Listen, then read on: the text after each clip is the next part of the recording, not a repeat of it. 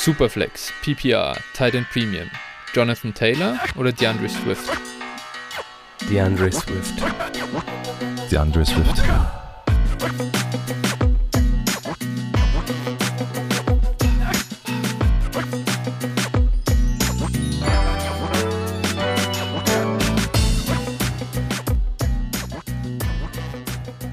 Servus und herzlich willkommen zu einer neuen Folge von Dynasty Flow, der Dynasty Show von Phil und Flo. Diesmal mit einem Gast, unsere erste Folge mit Gast. Äh, ich darf an der Stelle nicht nur den Phil begrüßen, sondern auch den Emin. Servus Emin, wie geht's dir? Servus Jungs, ähm, happy da zu sein. Vor allem jetzt habe ich auch noch gehört, dass ich, das, dass ich der erste Gast in der, in der Folge bin. Und das Lustige ist, ich heiße mit Nachnamen Birinci und das bedeutet auch der Erste auf Türkisch. Insofern passt das ja ganz gut. Ja. das, war, war von langer Hand geplant. Allerdings. Gut, Phil, bei dir auch alles klar? Ja, also von mir auch moin. Das war natürlich, das wussten wir, ähm, dass, dass das so ist. Dementsprechend äh, haben wir das natürlich hier ganz geschickt eingefädelt. Nee, Spaß wussten wir natürlich nicht, aber ähm, ja, cool. Schön, dass du da bist. Freut mich auch. Äh, ja, nach, nach dem gebrauchten Wochenende kann man durchaus ein bisschen Abwechslung gebrauchen. Also für meine Teams lief es ja mal wieder äh, berauschend und äh, ja, dementsprechend können Du wir sprichst, heute mal. du sprichst natürlich nicht von deinen Fantasy-Teams, das ist vielleicht wichtig zu sagen. Ja, also für die lief es tatsächlich ganz gut. Da bin ich ganz, ganz, äh, ganz fein mit. Aber äh, ja, ich genau, ich spreche über Werder Bremen und äh, die Seattle Seahawks. Das war äh, alles in allem sehr durchwachsen. Es ist, wie es ist. Ich habe ja vorhin erfahren dürfen, dass der Emin Buffalo Bills-Fan ist. Der hatte immerhin ein sehr erfolgreiches Wochenende. Das freut mich. Das ist äh, tatsächlich der Lichtblick hier im Podcast jetzt. Es, es, es, Emin, es geht in das- eine gute Richtung, ja. Sch schon das Emmanuel Sanders Trikot bestellt? äh, ich habe ihn, ich habe ihn in zwei Ligen tatsächlich, beides Mal hat es zu einer Niederlage geführt und beides Mal hat es mit Emmanuel Sanders, den ich im Kader hatte, ähm, ja, habe ich ihn nicht aufgestellt. Also es ist ein sehr gutes Wochenende, hätte überragend werden können. Aber ja, Ja, ich glaube, Emmanuel Sanders war so in roundabout äh, 98% der Ligen der Wide Receiver Benchwarmer of the Week. Ja. Hatte über zwei, die ersten zwei Wochen hinweg ohne Ende unrealized Air Yards. Ähm, hoffentlich habt ihr den, wenn ihr den vom Waiver, also wenn er am Waiver war, in irgendwelchen Redraft-Ligen äh, vor Woche 3 geclaimed, sonst wurde es wahrscheinlich etwas teurer. Ähm, ja, guter Spieler auf jeden Fall. Und jetzt werde ich ihn aufstellen gegen Houston und dann wird, dann wird er mich in den Hintern zwei Catches für 27 Yards incoming. ja, Ja, genau. Ganz genau. Nee, super. Ähm, äh, weißt du was, Emin, dann lass uns doch direkt äh, hier reinstarten. Du kannst uns ja mal ein bisschen was äh, zu dir erzählen. Man kann ja auch von dir äh, Podcasts hören und so. Also lass doch mal unsere Hörer, falls sie dich noch nicht kennen, äh, lass äh, sie doch ein bisschen was über dich wissen. Ja, also ich bin in dem Jahr, als Amari Cooper Rookie war, zum Fantasy Football gekommen über, über die Frage eines Freundes, der mich gebeten hat, dass ich doch bitte mal sein Fantasy-Team machen soll. Ich selber hatte keine Ahnung, habe Amari Cooper in dem Jahr tatsächlich als meinen ersten Pick drin gehabt. Ähm, First Rounder an siebter Stelle hatte ich damals in der 10er Liga gepickt. Und so bin ich zum Fantasy Football gekommen. In der ersten Saison gemerkt, dass dass das mir einfach unheimlich Spaß macht, so mit Zahlen und jeder ehemalig, also wer in seiner Karriere mal Bundesliga-Manager oder Anstoß gespielt hat, der, guck mal, Flo, wir kennen uns noch nicht, mit Phil hatte ich ja schon mal ein Gespräch bei uns im Podcast, aber du hast sicher auch Bundesliga oder Fußballmanager gespielt. Ja, klar, oh, der EA Sports Fußballmanager war äh, Pflicht. Und ich glaube, Ja. Phil, wir haben da auch sehr am Anfang dieses Podcasts mal drüber gesprochen, dass Ja, wir das genau, beide also- sehr gefeiert haben. Ja, ich habe mit einem sehr guten Kumpel immer äh, 12 bis 14 Stunden am Stück äh, in so einem kleinen Kabuff bei ihm zu Hause Anstoß 3 gesuchtet mit gegeneinander. Da gab es epische Duelle. Ähm, Ibrahimovic gegen, gegen Andrea Pirlo, sage ich dann nur, die Topstars der Teams. Also das war auf jeden Fall extrem witzig. Also, Sehr geil. ich bin, ich bin Jahrgang 80, also ich habe Anstoß 1 schon gespielt. Ende der 90er. Ja, okay, Ja. ja. Insofern, also ich bin damit groß geworden und ich habe das auch extrem gesuchtet. Also so, so, so Editor selber gemacht. Ich habe nicht mal, ich habe den Editor selber geschrieben, ja. Die mit den, ich habe den Europacup Kicker geholt und die ganzen äh, Teams in der Euro League und in der, in der UEFA Cup damals und in der Champions League waren selber editiert. Also und dann ist, ich glaube, der Weg zum Fantasy Football nicht mehr so weit. Und als ich dann meine erste Dynasty Liga gegründet habe, mit, ja, es war eine Zehner, ist meine einzige äh, Non-Superflex-Liga, ist eine Zehner Non-Superflex-Liga. Ähm, ja, und dann, und ab dann wurde es eigentlich jedes Jahr mehr und letztes Jahr habe ich zum ersten Mal tatsächlich die Anzahl meiner Ligen reduziert, so dass ich jetzt in der Zwischenzeit äh, nur noch 13 Dynasty-Ligen spiele und nur noch zwei Redraft-Ligen spiele. Zum ersten Mal jetzt seit Jahren nur noch 15 Ligen, sonst ging es auch teilweise bis zu 40 hoch pro Saison und das Boah. war dann einfach zu viel. Ja. ja. Das ist krass, das ist krass. Ja, ich muss sagen, Dynasty finde ich persönlich geht ja sogar noch in Season, äh, weil du ein paar hast, wo du vielleicht ein bisschen in Rebuild hängst und, und die, da passiert nicht allzu viel, aber gerade diese vielen Redraft-Ligen, dieses Vorbereiten auf den, auf den Wafer am Mittwoch, das fand ich wirklich auch super anstrengend und ich habe mich auch wieder runter reduziert auf, auf nur noch zwei Redraft-Ligen dieses Jahr. Phil, bei dir sieht es da ja schon noch ein bisschen anders aus, gell? Ja, ich glaube Redraft so sechs oder so, sechs plus eine Keeper, dann, ja, und deines sind halt mehr auf jeden Fall. ja, es ist wie es ist. Ähm, ja, genau. Also, aber Imin, unabhängig davon, was du schon erzählt, sind wir schon fast da drin, dass wir über dein Dynasty, ähm, ja, oder dein Fantasy Football äh, Verhalten sprechen. Das würde ich jetzt mal ganz kurz ein bisschen zu, zurückstellen. Ähm, hm. Aber äh, Phil war ja eben bei euch im Podcast. Sag doch vielleicht auch mal ganz kurz, bevor wir da die Werbung wieder nur am Ende machen, wenn jeder schon ja. abschaltet, so machen wir das nämlich hier im Podcast immer. Äh, sag doch mal von Anfang an weg, was machst du hier, äh, was machst du für einen Podcast, wie kann man dem folgen, wo kann man dir vielleicht auch folgen? Äh, das wäre ja. vielleicht mal ganz interessant. Also, ähm, tatsächlich, wir haben vor einiger Zeit äh, angefangen, www.fantasy-dominator.de. Ähm, ins, ins Leben zu rufen und ähm, haben dieses Jahr da auch, auch, auch viele, viele neue Nasen mit dazu bekommen, weswegen das Ganze auch so, so ein bisschen so, so, ein, ja, so ein neues Leben bekommen hat mit, mit, mit den Jungs, die dazugekommen sind und die, die, die machen das gut, die sind auch so jung und dynamisch wie ihr und ja, wir sind da jetzt nicht mehr. Früher war Fantasy Dominator tatsächlich nur auf Dynasty. Heute gehen wir auf verschiedene Sachen ein. Äh, die Szene wird ja auch immer größer, so dass, ja, es, es gibt ja auch, also es gibt, Redraft wird sowieso gespielt, Dynasty wird größer, aber in der Zwischenzeit äh, zocken ja auch ein paar Leute DFS und ähm, ja, wir versuchen so, so, so ein bisschen im, ja, die, die, die gesamten Bereiche abzudecken, weil in der Offseason gibt es halt nur Dynasty, da ist Redraft irrelevant und DFS sowieso. Und, und so versuchen wir halt so das, das gesamte Portfolio ein bisschen abzudecken. Und es macht auf jeden Fall Spaß mit den Jungs, weil die, weil die einfach ja mit Herzblut bei der Sache sind und es auch, es auch wirklich gut machen. Und ich mache eigentlich nur noch den Podcast und jetzt machen wir den, den zweimal die Woche. Einmal so ein bisschen im, im Rückblick und dann auch nochmal so Vorschau auf, mhm. den, auf den Waiver und dann kurz vor dem Wochenende nochmal, was könnte sich anbieten, was könnten gute Geschichten sein. Weil es ist ja auch ein Riesenaspekt des Ganzen. Es ist ja nicht nur äh, wen habe ich im Team, sondern wen stelle ich auf. Ja, also Emmanuel Sanders ist, ist ein sehr, sehr gutes Beispiel, worauf ich definitiv auch nachher an anderer Stelle nochmal zu sprechen komme. Ganz klar. Äh, ja, neben Emmanuel Sanders hast du so Leute wie Marcus Weldes Scantling. Ne? Wer hat mhm. den aufgestellt? Wahrscheinlich auch wieder keiner. Phil, wir hatten zumindest mal so über ihn gesprochen, aber hast bestimmt auch nicht aufgestellt, oder? Er ist auch schön auf der ich, Bank rumgesessen. Ah, ich bin mir gar nicht so sicher. Kann sein, dass ich in einer Liga gestartet habe. Ich bin mir. Nee, nee ich habe ihn für Madison gebancht. Also ja, daher, gut, das, das ging okay. dann noch. Das ist okay. Das ist okay. Das Aber ja, also genau, das sind solche Spieler. Die machen ja. immer Spaß. Absolut, absolut. Ja, cool. Ja, also. Ähm, ja, ja, äh, ja sag genau. Also hört da auf jeden Fall, hört da auf jeden Fall mal rein. Ähm, folgt den Jungs auch bei Twitter und wo man sonst so folgen kann. Und äh, ja, hört auf jeden Fall mal rein, auch, äh, ich sag mal so, ähm, was, was den Podcast angeht, aber ich sag mal auch die Artikel auf der Homepage und so ist echt ganz interessant. Straight Up heißt euer Podcast, richtig? Genau. wenn, wenn man ja. das eingibt auf den gängigen Plattformen, dann, dann findet man das. Der Fabio und ich oder auch, auch manchmal, also auch andere Jungs, wir haben nicht die, immer die gleiche Besetzung. Ähm, die, die, die, die machen das ganz gut.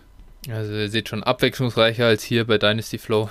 Da ist es schon mal was Besonderes, wenn ein Dritter dazukommt. Ansonsten immer die gleichen beiden Nasen, äh, denen ihr zuhören könnt. Ja, genau, super. Das mal dazu. Ähm, wunderbar. Ich meine dazu, wie viel, ja, ich sag mal, was, in welchem Umfang du äh, Dynasty äh, äh, schon spielst und so weiter, das, das hatten wir jetzt schon. Ähm, aber und, und wie lange vor allem, äh, warum, äh, warum bist du überhaupt so angefixt von diesem Dynasty-Format? Phil und ich, wir, uns taugt ja so sehr, dass wir dann eben ganz speziell darauf einen, einen Podcast äh, ausgelegt haben und wir haben ja schon über die Faszination für uns gesprochen. Was macht es denn für dich aus? Also, äh, Redraft ist ja, ist ja eigentlich so eine Mogelpackung. Das heißt, man, man draftet sich ein Team zusammen und in dem Moment, wo man merkt, ey, es läuft ja richtig gut Richtung Playoffs dann, merkt man, ey, in, in, in vier Wochen ist ja der Spuk vorbei und dann, dann ist dieses tolle mhm. Team, was ich mir zusammengedraftet hatte, ist ja dann Geschichte, ja. Und dann merkt man natürlich nach, nach dem ersten Jahr Redraft, das kann ja nicht die Lösung sein, ja. Und da muss es doch noch was geben, was meinen Talenten gerechter wird. Und, und da bietet sich halt Dynasty einfach an. Ja, ich, ich denke, jeder, jeder, ich meine, wir sind ja so alle so ein bisschen mit der, mit der Patriots Dynasty aufgewachsen und wir, wir, wir sehen ja, wie, wie, ja, wie beeindruckend auch sowas sein kann, ja, wenn wir jetzt in anderen Sportarten schauen, wenn du jetzt siehst, was, was, äh, auch wenn wir sie nicht mögen, aber was Bayern München da auf die, auf die Beine stellt, mit jahrelang hintereinander Meister werden, das ist ja so dieses, ich glaube, dieses Dominanzdenken und andere dominieren, das ist so, ist bei Männern nicht, das haben wir, glaube ich, schon gern, weißt du, so, so nicht so ein ekliges 2-1, sondern in der 90. Minute schon, sondern einfach 4-0 drüber fahren, äh, ähm, ja, das ist schon eine schöne Geschichte und äh, da kommt, darauf kommt man halt, in Dynasty kann man sowas äh, real werden lassen, ja, kann man sich darum bemühen und das macht Spaß. Verstehe ich. Verstehe ich komplett. Äh, genau sowas habe ich mir aufgebaut und steht 0-3 nach Woche 3. Das Jawohl. ist das Allerschönste daran. Aber gut, äh, das gehört dazu. Ne? Wir haben halt nicht den Luxus von 34 Spieltagen. Allerdings. Ja, ja. du siehst das ja. Du siehst es ja. Äh, selbst so Top-Teams wie Werder Bremen starten mal etwas holpriger in die Saison. Ja, oder die Löwen. genau. Ähm, ja, Emin, und was dein, dein Lieblingsformat, was, was Dynasty betrifft, also um da mal ein bisschen tiefer einzusteigen, also wir hier im Podcast äh, bevorzugen eigentlich Superflex, 12 Teams, PPR, Titan Premium, eigentlich gar nicht mal so was Besonderes, wenn man so will, also da sind wir schon relativ äh, Basic-mäßig unterwegs. Basic, na klar, okay, Superflex Basic zu nennen ist halt so eine Sache, aber mittlerweile ist es das ja eigentlich. Und äh, ja, wir haben, wir haben vor der Folge schon mal kurz drüber gesprochen. Da hattest du ja schon mal so ein bisschen eingedeutet. Ähm, ja, wie, wie sieht es bei dir aus? Was bevorzugst du und, und was macht dir Spaß? Um, ähm, Im Laufe der Jahre und es hat sich auch bei mir so entwickelt, ja, einfach mit den Erfahrungen, die man gemacht hat. Und es fielen jetzt auch jetzt schon in dem kurzen Podcast zwei Namen, die, die, die einfach das unterstützen, was, was ich glaube ich denke. Ähm, ich habe keine Lust mehr auf Dynasty-Ligen, die nicht Bestball sind. Also man kann, Bestball bedeutet einfach nur, dass das System die jeweils besten Spieler für die Positionen, die man angegeben hat, also zwei Running Back, drei Wide Receiver, drei Flex-Positionen. Dann setzt das System aus dem Kader, was du hast, jeweils die besten Spieler auf diese Position ein pro Woche, nachdem die Woche gespielt wurde und so kommt dann ein Ergebnis zustande. Best Ball ist, ist, die, ist die eine Geschichte und dann habe ich noch als zweites vorhin genannt, ähm, es gibt ein ja, aber, um, um da kurz dich mal zu unterbrechen, sorry. Ja. Aber geht da nicht so ein bisschen, ich sag mal, dieser, dieser Spaß und ich sag mal, dieses, die Aufstellung zu machen und sich dann darüber zu ärgern, wer auf der Bank geblieben ist, oder das gleiche eben auch bei dem Gegner eben zu sehen, geht das für dich dann nicht so ein bisschen verloren, so dieses, ich sag mal, Hirnschmalz da reinstecken? Ähm, Erfahrungswerte auch wieder da. Also jetzt, wir haben, ich habe vorhin gesagt, zwei Namen. Emmanuel Sanders am Wochenende.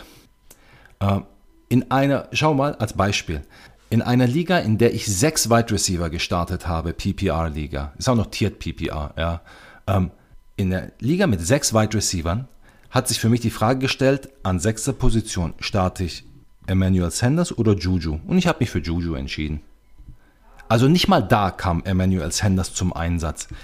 Wer in Gottes Namen kam in Non-Best Ball in einer normalen Zwölferliga auf die Idee, bei drei Wide Receivers, die gestartet werden und zwei Flex-Positionen, was ja schon, was ja schon nicht, also was ja schon heftig ist, da Emmanuel Sanders zu starten, ja, es ist einfach, es ist frustrierend, es ist nicht ärgerlich, es ist frustrierend, äh, diese Anzahl an Punkten auf der Bank zu lassen. Ja. Ich empfinde es als Frust in der Zwischenzeit und nicht mehr als als ärgerlich, weil es hat auch nichts mit, nichts mit Können zu tun. Denn, auch da vielleicht jetzt ein paar Zahlen, äh, Marcus Waldes Scantling ist nach den ersten zwei Wochen schon Top 10 in Air Yards gewesen. Ja? Die Bomben haben ihn einfach nicht erreicht.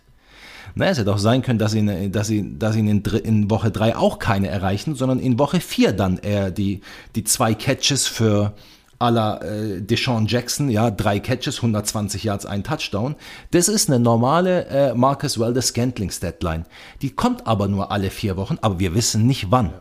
Und wir können nicht das Risiko eingehen, in, in, einer, in einer Standardliga den, auf der, den einzusetzen, weil wir bekommen dreimal die Woche 1,7 Punkte oder drei Wochen lang 1,7 Punkte und eine Woche 21,8 äh, Punkte. Ja? Und das hat nichts. Und ganz ehrlich, äh, ich habe auch schon wirklich stundenlang Wide Receiver Cornerback Matchups mir angeschaut. Was für eine Verschenkung von Lebenszeit, ja. Wirklich in die Tiefe gegangen. Dann geht der Wide Receiver raus und verletzt Amari Cooper gegen, gegen die Philadelphia Eagles. Ich glaube, vor zwei Saisons war das relativ Ende der Saison geht heraus und die Eagles haben gegen jeden, gegen jeden haben die äh, Receiving Yards zugelassen. Amari Cooper geht raus, verletzt sich, glaube ich, äh, was weiß ich, nach im, im dritten drei, im, im, im, bei seinem dritten Snap, ja. Ähm, das hat nichts mit Können zu tun, ja. Das ist abartiges Pech, was in Frustration mündet. Und ich will sowas nicht mehr haben, ja. Ich finde, man kann Einfluss drauf nehmen, wie man seinen Kader zusammenstellt mittel- und langfristig, sogar kurzfristig hat man äh, die, die Möglichkeit, mit Picks zu arbeiten.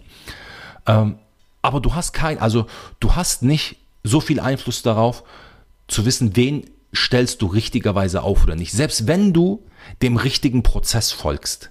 Ja, ich glaube, das sind äh, völlig faire Punkte für Bestball, muss ich ganz ehrlich sagen. Ähm, was mich vor allem äh, durchaus überzeugt daran, ich spiele bisher noch keine Bestball Dynasty, aber diese Spieler, also eine tiefe Bank zu haben, eben diese äh, schon früh für die Jungs wie einen Sanders ähm, oder einen James White, einen Naheem Hines, äh, JD McKissick, keine Ahnung, getradet zu haben und, und, und so sein Roster, ja, an sich sieht das Roster dann ganz gut aus, aber im Prinzip stehst du dann Woche für Woche vor dem Problem.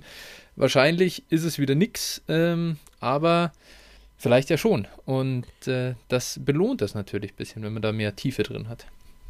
Ja, also Roster Construction ändert sich in dem Moment natürlich mhm. komplett, ne? Also ja. ich glaube im Vergleich zu einer normalen Dynasty, zum, also ich sag mal, wo es ja sehr wichtig ist, beispielsweise mh, ja, gute Running Backs zu haben. Einfach um jetzt, wenn du brauchst da auf jeden Fall irgendwie, ja, drei Running Back 1 oder sowas, wenn du Contender sein willst. Ich sag's jetzt einfach mal, äh, je nach Liga natürlich unterschiedlich. Das ändert sich hier natürlich dann meiner Meinung nach komplett. Das, du kannst einfach irgendwie acht, acht, je nachdem wie groß der, das Roster ist, irgendwie acht Backups haben, irgendeiner wird schon immer spielen. Ne? Das ist also, ich meine, das, ich glaube schon, dass ich dann, ich habe mich jetzt, also ich spiele eine Best Ball Dynasty, allerdings eine, wo auch in Season überhaupt kein äh, Roster Management, also keine Wafer und nix äh, mhm. gefragt sind. Ähm, also da fehlt mir so ein bisschen der Bezug irgendwie, ne? Das Nein, ist so, das ist scheiße. Da, da, haben sich, genau, da haben sich jetzt, da haben sich jetzt etliche verletzt, so, ich stehe da halt, Gus Edwards und so, ja. Nein, das ist scheiße. Du, kannst du nichts mehr, mehr machen. Genau. Also das gefällt mir auch persönlich überhaupt nicht. Aber gut, das andere wär, wäre zumindest eine Alternative. Ähm, ich sag dir, ich habe gerade noch mal auf die, weil du gesagt hast, das mit den Running Backs, ähm, in einer Beispiel aus einer, aus einer Baseball Dynasty, die Kollegen, die auf Platz, die auf die ersten drei Plätze sind, sind die Teams mit Top Running Backs. Also äh, du brauchst trotzdem Top Running Backs. Ja, Okay. du, du kommst nicht durch die Saison mit, äh, natürlich hat auch Nahim Heinz, also Nahim Heinz ist so ein Spieler, oder es ist der einzige Spieler wahrscheinlich, Nahim Heinz, bisschen Tony Pollard, ähm, die so durch dieses Format natürlich extrem profitieren. Aber ansonsten ist es ja auch so, wenn sich äh, die, die, so diese Elijah Mitchells dieser Welt, äh, die werden ja erst dann wertvoll, wenn man dann ganz genau weiß, alles klar, der Mann vor ihm hat sich verletzt. Ja, und auch darauf kann man ja dann reagieren. James Robinson letztes Jahr, darauf konnte man reagieren. Ja, da, da haben die Leute dann auf dem, auf dem Waiver zuschlagen können. Natürlich verändert das so ein bisschen so die Waiver-Dynamik, aber der Grundgedanke, nämlich die Fairness des Spiels. Ich will nicht gewinnen, weil der andere 90 Punkte auf der Bank gelassen hat, aber eigentlich sonst mich in Grund und Boden gerammt hätte. Ja? Ich will gewinnen, ich find weil ich das bessere Team ich habe. Ehrlich gestehen. Ja, Ja, ja. ja. Klar. Es ist halt so lang witzig, solange es nicht dir passiert. Ja, wenn du, Ja. weißt du, Ja, wenn du dann 90 Das ist Punkte auf der Bank lässt, dann, dann wird. Und Phil, auch sehr guter Punkt mit, äh, du weißt irgendwann nicht, wen du aufstellen sollst. In, in einer Liga, die nicht Bestball ist, habe ich jetzt DeAndre Hopkins rausgenommen und habe Hunter Renfro reingemacht. In was für einer Welt leben wir? Ja? Was ist das für ein Move? Das hat doch nichts mit Fantasy Ja, Football das- zu tun. Ja? Naja, sehe schon, man, die kann argumentieren, man kann argumentieren, dass äh, Renfro äh, in den letzten Wochen, ja, ich sag mal, zumindest statmäßig besser war als Also auf jeden Hopkins. Fall ein, ein, ein dominanterer Teil seiner Offense. Ja, ja. Das sind halt so äh, Geschichten, die mich, äh, die mich da- dazu gebracht haben, dass ich einfach. Man kann nämlich alles sonst gleich lassen. Trades, Waiver, ähm, okay, im Grunde genommen mehr ist es ja nicht. Alles andere bleibt gleich, aber die Geschichte Nicht mit der. Aufstellung überlassen wir, überlassen wir dem System. Ja. Ich werde es auf jeden Fall mal probieren. Das werde ich auf jeden Fall mal starten. Ein, ein zwei Ligen in dem Format in der nächsten Offseason. Das äh, habe ich mir jetzt gleich mal vorgemerkt. Äh, Ja, empfehlenswert. Super, jetzt hast du wieder. Super, jetzt hast du wieder dafür gesorgt, dass wir mehr Ligen spielen müssen. Ja, ein, zwei. Pass auf, die Sache ist, es wird, unterschätzt es nicht. Wenn, also für die Leute, die jetzt natürlich nur ein, zwei Ligen spielen, die sagen sich, was, was labern die? Das ist doch kein Problem mit der Aufstellung.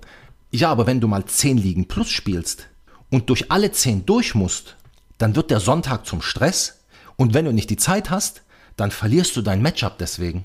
Ja. Ich habe ein Team vergessen das- am Wochenende. Ich habe Alexander Mattison nicht aufgestellt. Wer pickt sich Alexander Mattison und stellt ihn dann nicht auf? Ja. Boah, das, das muss ich ehrlicherweise sagen, ist vor allem, wenn man IDP spielt, richtig scheiße. Äh, da ist mir jetzt schon zweimal passiert, äh, dass ich irgendwelche IDP-Spieler, dass ich da nicht mehr gesehen habe, dass die out sind. Weil bei den ganzen relevanten Spielern, sag ich mal, im, im offensiven Bereich kriegst du das mit. Ja. Ähm, aber wenn du da nicht mehr genau guckst, ob der jetzt noch out ist, wirklich eine, eine Stunde vorher oder inactive durch irgendwas, Ja. uiuiui, das ist schnell passiert. Absolut. Und ich muss auf einen Punkt nochmal jetzt eingehen. Wir hatten es vorhin angesprochen. Ich habe Bestball gesagt und der zweite Punkt ist, äh, mit Victory Points zu spielen. Victory Points ist etwas, was ich selber von, von einer großen äh, Plattform, Fantasy Football Plattform, ähm, MyFFPC äh, gesehen habe. Es ist ganz einfach. Es, man spielt seine, seine in der 12er Liga seine sechs Partien. Die sechs Gewinner der Partien bekommen zwei Punkte und dann werden die gescorten Punkte sozusagen nacheinander aufgeschrieben. Platz 1 bis 4 bekommen auch zwei Punkte, Platz 5 bis 8 bekommt einen Punkt und Platz 9 abwärts bekommt keinen Punkt, sodass, wenn man eine Top-Woche spielt, in der man viele Punkte macht und, und sein Spiel gewinnt, ähm, mit vier Punkten aus der Woche rauskommt. Das kommt denen zugute, die, und wie oft, also soll jeder mal in sich gehen, wie oft wart ihr schon, ihr schaut ins Scoring, überragende Woche gehabt, zweitbester oder drittbester Scorer in der Liga gewesen, aber Banane, weil ihr habt gegen das Team gespielt, was am meisten Punkte gemacht hat. Und sowas ist auch frustrierend, ja, weil man hat nur Einfluss darauf, wie viele Punkte das eigene Team macht, man hat keinen Einfluss darauf, wie viele Punkte das gegnerische Team macht, ja, und ich bin dafür, dass man einfach mehr Fairness in die Sache reinbekommt und das ist einfach mit, mit diesen Victory Points ist es gegeben. Ich habe es jetzt tatsächlich in der Zwischenzeit geschafft, äh, vier Ligen, in denen ich bin, äh, zu überzeugen, auf, auf, auf Victory Points dann umzusteigen. Und ähm, es macht, ich, ich finde, dass es mehr Spaß macht, weil es einfach fairer ist. Ja? Und Best Ball mit Victory Points ist dann natürlich äh, der Knaller. Ja, cool. Auf jeden Fall mal was anderes, als was man sonst so hört. Victory Points auch für, für die Hörer. Jetzt, wir spielen oftmals bei Sleeper. Da gibt es zum Beispiel das Median-Scoring. Das heißt also, das wird ein Durchschnittswert gebildet. Wenn du drüber bist, kriegst du einen extra Punkt. Wenn du drunter bist, dann halt nicht. Ne? Mhm. So ist gleich dem ja im Endeffekt. Außer, dass es jetzt dann praktisch die Top 6 äh, präferiert und die äh, unteren 6 dann bei einer 12er Liga eben nicht. Also ja. ist ja, wie gesagt, ist eigentlich fast die gleiche Idee. Ja. Ja, kann man sicherlich, kann man einen Punkt für finden. Andererseits, wie gesagt, ist es eben da sicherlich auch viel persönlicher Geschmack, ne? Also ich sag mal, die einen, ich sag mal, du, du bist da ziemlich auf Fairness dann aus. Äh, gut, bei uns oder bei mir ist es zum Beispiel so, ich, ich finde das eigentlich ganz cool und ich sag mal, auch wenn es mich dann trifft, dann habe ich halt Pech gehabt. Aber irgendwie, keine Ahnung, das macht für mich auch so ein bisschen den Reiz eben aus.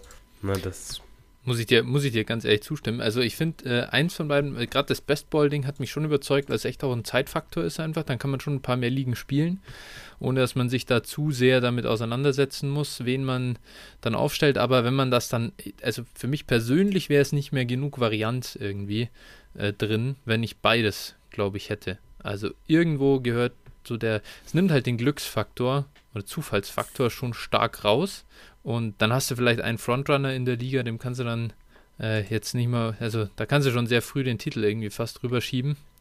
Äh, oder dann sind es wirklich nur noch ein, zwei, die da eigentlich eine Chance haben. Und ja, stelle ich mir, stelle ich mir ein bisschen, äh, ja, ein bisschen, bisschen zu wenig, also zu wenig actionreich dann vor. Aber mal sehen. Also, das ist ja was, ich glaube, Median Scoring kennen doch die meisten mittlerweile. Und äh, nichts, äh, Jetzt ging es ja los in der JIT, gibt es äh, die Diskussion. Das wurde schon vorgeschlagen. Ich glaube, Phil, das wirkst du eh ab. also, ja, also. Das, äh, ja, aus, aus wir, genannten wir werden, Gründen. Wir, wir, werden da äh, vielleicht eine nicht demokratische Diskussion drüber führen.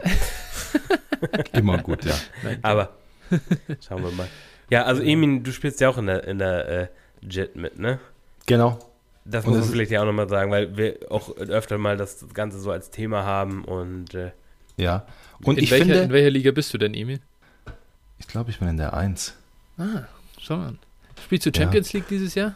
Nein, ähm, und es wäre eigentlich auch eine, weil ich greife jetzt einfach mal ein bisschen mal aufs, aufs Showsheet zu, ähm, aufs, äh, vor, weil, weil ich finde, es eine super Überleitung ist. Äh, ich spiele nicht Champions League, weil ich 0-3 stehe.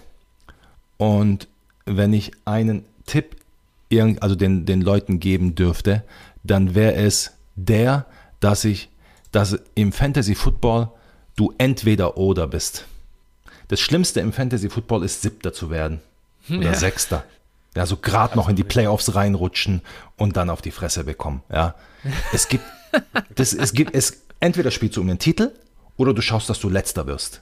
Ja, es gibt, es, es gibt nichts dazwischen. Ja, und und wer, wer den Anspruch hat und, und so an dieser herangeht, der, und bei mir hat sich halt so entwickelt in der JIT, dass, dass, die, dass der, der Startup-Draft ist ja auch nichts, was man vorher, du, das, das Board fällt halt, wie es fällt. Und dann fällst du halt Entscheidungen und jede Entscheidung führt halt in der nächsten Runde zur nächsten Entscheidung. Und, und, und dann hast du halt ein Team, wo du dir dann halt klar sagen musst, ich kann mitspielen oder nicht mitspielen. Und dann musst du ganz klar in eine Richtung gehen, ja. Und bei mir hat sich halt so ergeben, dass, dass ich gesagt habe, alles klar, ich, ich kann auch dieses Jahr nicht mitspielen, also schauen wir das mal. Und dann hat sich auch noch Akers verletzt. Und oh. ähm, ja, aber es, es, es, es, war sogar besser, war sogar im Endeffekt besser, so dass ich dann die letzten Stücke auch noch weggegeben habe. Und das Team ist jung, das Team ist, äh, wird äh, sicherlich in ein, zwei Jahren zu einem sehr unangenehmen Gegner werden. Und aber dann für eine längere Zeit zu einem unangenehmen Gegner werden. Und dann spiele ich auch Champions League. Versprochen. ja, Jungs, das, das wird, das wird nochmal was bei euch. Also, ähm, ich, bin, ich bin der Einzige hier, der, der äh, da mitspielt. Ne? Also, ich kann euch sagen, das macht, macht Spaß, also strengt euch mal ein bisschen an. Ja. Glaube ich, nein, das ist, ich, ich sehe es, aber das, das Interessante ist, dass äh, drei unter den ersten fünf Jungs sind, die mit mir so in der Dynasty, in die Dynasty-Szene gestartet sind. Mhm. Ja, cool. Ja? Also der Christian, der auf 1 steht, der Moritz, der auf 3 steht und der Matze, der auf 5 steht. Äh, das sind alles Jungs, die, äh, die mit mir zusammen so seinerzeit äh, in die, in die Dynasty-Szene reingestartet sind. Siehst du mal. Da siehst du mal, was wir hier für Qualität im Podcast haben. Also wirklich Ja. unfassbar. Und in den Ligen vor allem, ja. Ja, Ja. also. Das, also, das höre ich auch immer wieder an der Stelle nochmal schöne Grüße an alle, die mitspielen und so. Höre ich immer von ganz vielen so auch als Feedback, äh, dass das Niveau doch schon ziemlich gut ist. Und also, das muss man auch so sagen. Also, die Trades, wir sehen ja nun alle, ähm, die so über die Bühne gehen. Ähm, da ist selten mal, dass man wirklich sagt, boah, was ein Rip-Off oder sowas, sondern die meisten sind doch schon wirklich im, im guten also natürlich, du hast immer eine Seite, die du präferierst oder oftmals, aber schon alle sehr fair und auch einfach die, äh, ja, alle oder viele wollen gewinnen. Also ich glaube, in jeder Liga gibt es irgendwie mindestens acht Teams, die sich als Contender sehen und da haben wir eben dein Thema auch, was du gerade angesprochen hast, Emin. Ähm, manchmal ist es dann vielleicht besser zu sagen äh, oder sich einzugestehen, dass das Team dann vielleicht doch nicht die größten Chancen hat. Mm, genau, also ja, ist ein sehr guter Tipp auf jeden Fall. Ich glaube, das, das haben wir auch das schon das ein oder andere Mal gepredigt, ähm, gerade in unseren Rebuild- und Contender-Folgen, dass du wirklich da dann in der Regel eine Entscheidung auch treffen musst. Ja, Mhm. cool. Wie, ähm, sag ich mal, wenn du, wenn du jetzt hat, äh, jetzt bist du in der JIT zum Beispiel eben hier im Rebuild, äh, du spielst äh, über 10 äh, Dynasty-Ligen, äh, gut, jetzt hat allerdings mit viel Bestball dabei, da weiß ich gar nicht so genau, wie das dann funktioniert, aber kannst du vielleicht mal sagen, wie viel ungefähr managst du das auch ein bisschen, dass du so eine gewisse Anzahl an Rebuilding-Teams hast und an andere, die, die Contender sind, wie gestaltet sich das dann so bei dir? Das ergibt sich. Das, äh, das ergibt sich einfach aus, aus dem Startup-Draft und in den an, ja, und, und dann, dann weißt du ja alles klar, in welche Richtung geht's. Ja, und, und dann lege dann, ich habe da kein, keine, also am liebsten wäre es mir natürlich, wenn ich, äh, wenn ich nur Contending-Teams hätte, aber das geht halt nicht. Ja, so wie das System aufgebaut ist, so gut kannst du gar nicht immer picken, dass du dauerhaft Contender bist, ja. Ähm, und, und da gibt es auch, du bist ein stärker und ein besserer Contender, ein mittlerer Contender, ja. Ähm, da, also diese Unterscheidung mache ich ja für mich auch immer. Ja, ich habe zehn Mannschaften, mit denen ich contende, drei Mannschaften, mit denen ich jetzt stabil 0-3 stehe, wo ich hoffe, dass es am Ende äh, einfach auch bei der Null vorne bleibt. Und, und, und, und, und so gehe ich dann an die Sache ran. Und aus den zehn Teams, wenn ich da drei Ligen gewinne, dann ist es eine verdammt gute Saison gewesen. Das äh, würde ich auch so sehen. Wenn du drei Ja. Championships holst, dann kannst du, äh, dann passt das. Dann hast du die Buy-ins für nächstes Jahr schon wieder herin. So ist es, ja. Ich meine, die Bayerns an die, auf die acht ist ja nicht wirklich. Also du machst es ja nicht deswegen, sondern einfach, weil es Spaß macht, ja. Absolut. Ja. Ich hätte, ich hätte letztes Jahr tatsächlich äh, ein Sahne, Sahne, äh, Jahr. Letztes Jahr, ich glaube, insgesamt waren es da noch ähm, elf Ligen und äh, ich habe ja, vier gewonnen. Das Ja, war wow, schon wirklich, schön. das war schon wirklich brutal. Also ist echt Das gut ist mitgelaufen. Ja gut, Boah. wer sich früh da im letzten Jahr auf Davante Adams und Aaron Kamara irgendwie als, als My Guys festgelegt hat, der kann natürlich, der kann dann Ja. eine Flasche Sekt aufmachen. Ja, das war, das war schon, war schon cool. Ähm, aber ich glaube, also so alles, was, was jenseits irgendwie der, der 20, 30 Prozent Siege von all seinen Teams irgendwie betrifft, ist schon wirklich gut. Ne? Also, Verdammt gut, ja. Ja, Ja. Ja, du musst auch. dir vorstellen, wenn in der 12er Liga hast du, hat jeder irgendwie eine 8% Chance, äh, das Genau. Ding äh, zu holen, äh, wenn man es So. mal so sieht. Und wenn du im Mittel deutlich besser bist als das, dann machst du irgendwas richtig. Dann bist Ja. du gut. Ganz einfach. Ja. Genau. Ähm, aber dann, ich sag mal, äh, wollte auch vielleicht so auch mal was von dir ähm, äh, wissen, du, wenn du auch so viele Ligen spielst, wie managst du das so ein bisschen wie, wie, äh, ja, sag ich mal, deine Exposure ähm, hin zu einigen Spielern? Wir, also gerade ich habe äh, der Offseason oder im letzten Monat, in den letzten zwei Monaten äh, lernen müssen, dass es nicht so geil ist, 50% in 50% der Ligen Cam Akers zu haben obwohl Mhm. ich da sehr glücklich darüber war, äh, bis zu dem Moment, als er sich die Achillessehne gerissen hat. Und ich glaube auch, dass es prozessmäßig richtig war, viel in Cam Akers zu investieren, aber äh, dann passiert sowas und dann äh, steht man irgendwie ein bisschen mit leeren Händen da.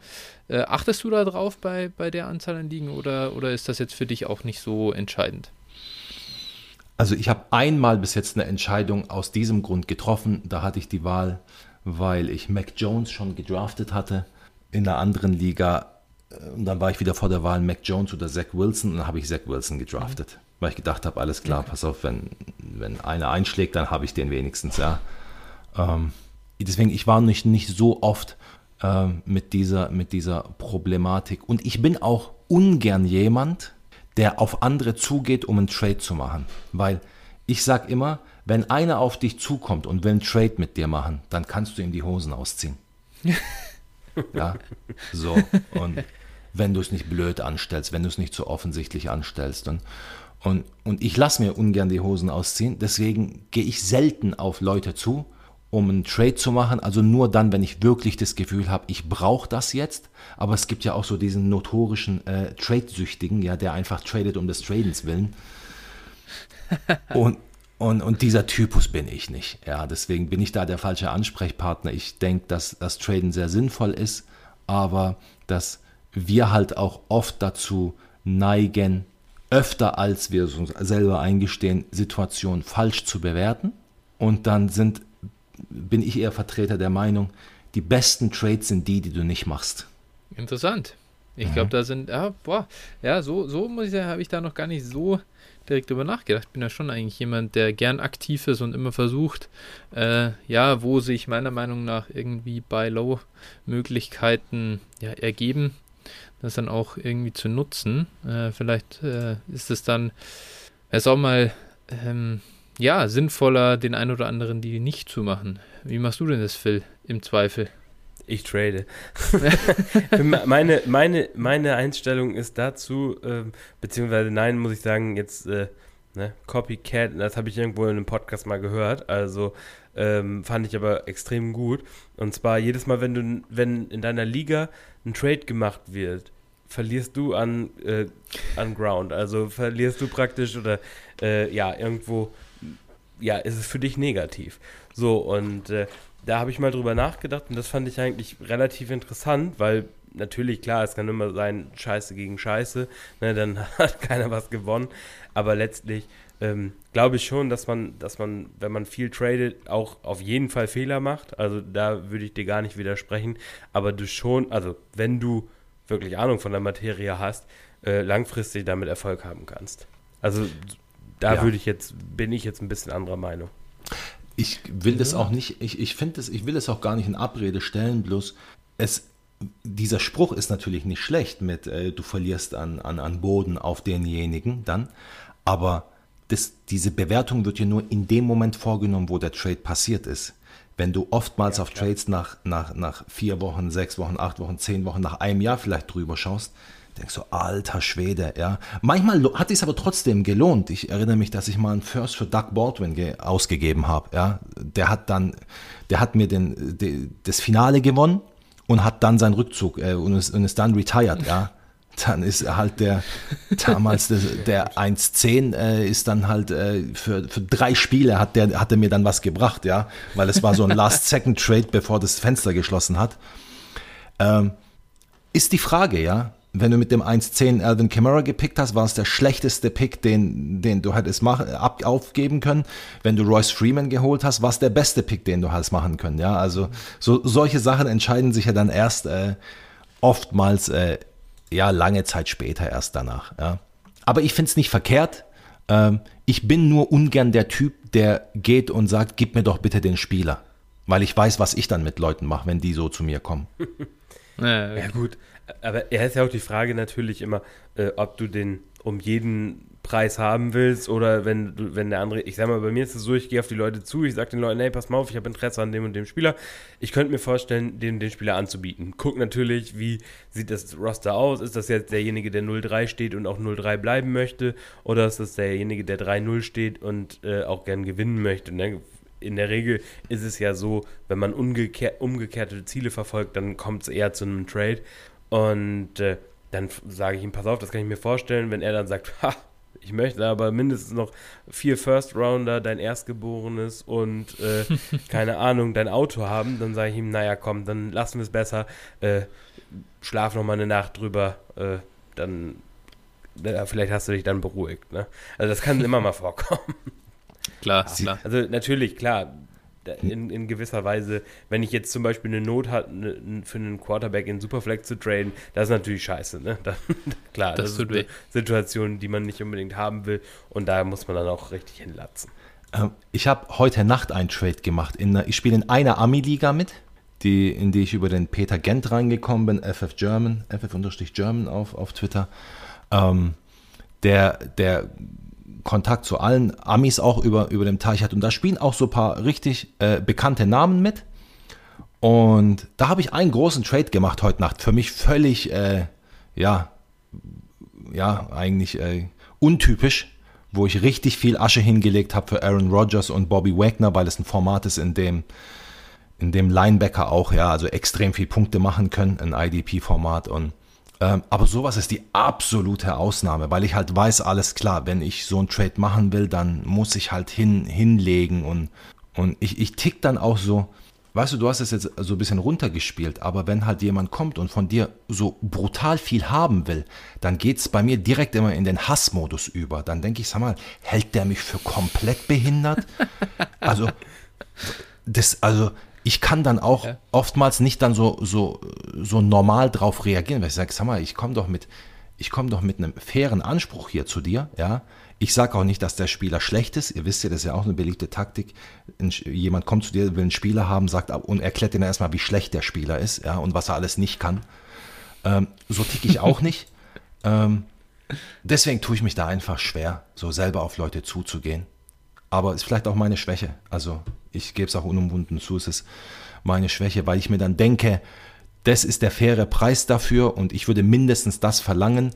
Ähm, manche sind aber auch mit etwas weniger zufrieden und deswegen wäre das vielleicht auch so ein, so ein Tipp. Fragen kostet nichts. Äh, probiert, bleibt freundlich, schau, versucht einigermaßen fair ja. zu bleiben und dann äh, sollte das eigentlich klappen. Ich arbeite auch an meiner Schwäche. Ja, ich, also ich muss vor allen Dingen, man muss, glaube ich, auch da immer gucken, in was für Ligen spielt man teilweise. Ist der andere ein Anfänger oder ne, ist der ist vielleicht gar nicht böse gemeint, ne? Das ist mir auch, also ich, ich kann das verstehen. Ich manchmal auch, ich habe vor einiger Zeit in einer Liga mal äh, Justin Herbert angeboten oder auf den Trade-Block gesetzt, einfach mal um, um zu gucken. Und dann kam das Angebot rein, also es ist eine Superflex-Liga, ne, das dazu gesagt, zwölf Teams, dann kam das Angebot rein, äh, Tyler Boyd, Justin Herbert. Dann habe ich, hab ich ihn angeschrieben und gesagt, du, äh, pass mal auf, ne? Also, was, was soll das? ne? Das können wir uns sparen, das ist unsere Zeit, ne? Und äh, also, weil da musste ich mich halt auch so ein bisschen zusammenreißen. Ja. Und dann hat er mir halt auch gesagt, ja, sorry, tut mir leid, ich komme damit noch nicht so ganz klar, faire, faire Angebote zu machen. Ich sage, ja, dann informiere dich doch mal ein bisschen. Naja, also so, ne, das ist vielleicht dann auch manchmal gar nicht von den Leuten, also bei ihm jetzt äh, war, war das auch, glaube ich, das auch. Und äh, das war dann, naja, war dann ein bisschen spannend, aber sowas kannst du natürlich haben. Und also bei mir ist es so, ich habe da, glaube ich, so ein richtig richtig dickes Fell. Mir, ich ich schicke auch Angebote raus, noch und nöcher. Ähm, wenn ich so, so eine Kacke kriege, dann ist es für mich auch ein leichtes abzulehnen und dann einfach zu sagen, ja, okay, kommt der nächste. Ne? Also, ja, Absolut, das haben wir auch schon oft, äh, oft äh, schon, schon ein paar Mal angesprochen. Ist auch definitiv, Emin, kann ich dir sagen, ist äh, bei mir auch so, ich äh, kriege da auch immer gleich Blutdruck, wenn so ein Kackangebot kommt. Oder man interessiert sich irgendwie für einen Spieler, denkt sich so, hey komm, wäre jetzt irgendwie für die Tiefe in meinem Team nicht schlecht, schau mal hier, ich gebe dir irgendwie was, der, der ist vielleicht ein Third Rounder wert oder so.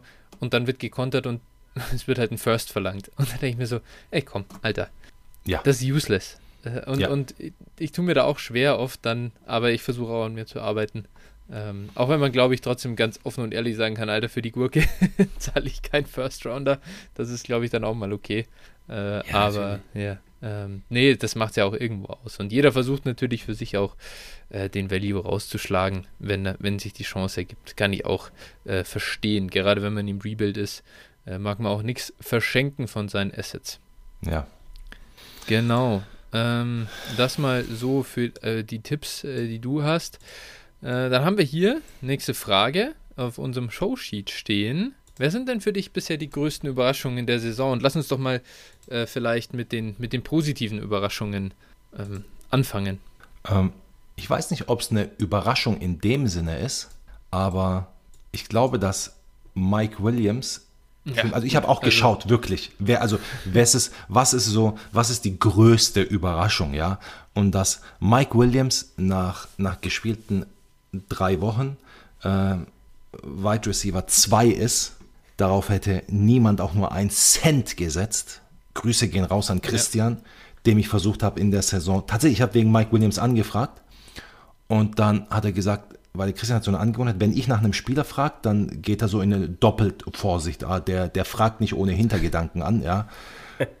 Und so, weißt du so, als, als hätte ich irgendwelche direkte Drähte in die NFL und wüsste mehr als die anderen. Er hat ihn nicht getradet, Ende des Liedes, und äh, lacht sich natürlich heute ins Fäustchen. Und ich glaube, so geht es vielen einfach, dass, die, dass sich die, Geduld, die sie mit Mike Williams hatten, sich jetzt einfach auszahlt, weil für mich ist er die, die, die größte Überraschung.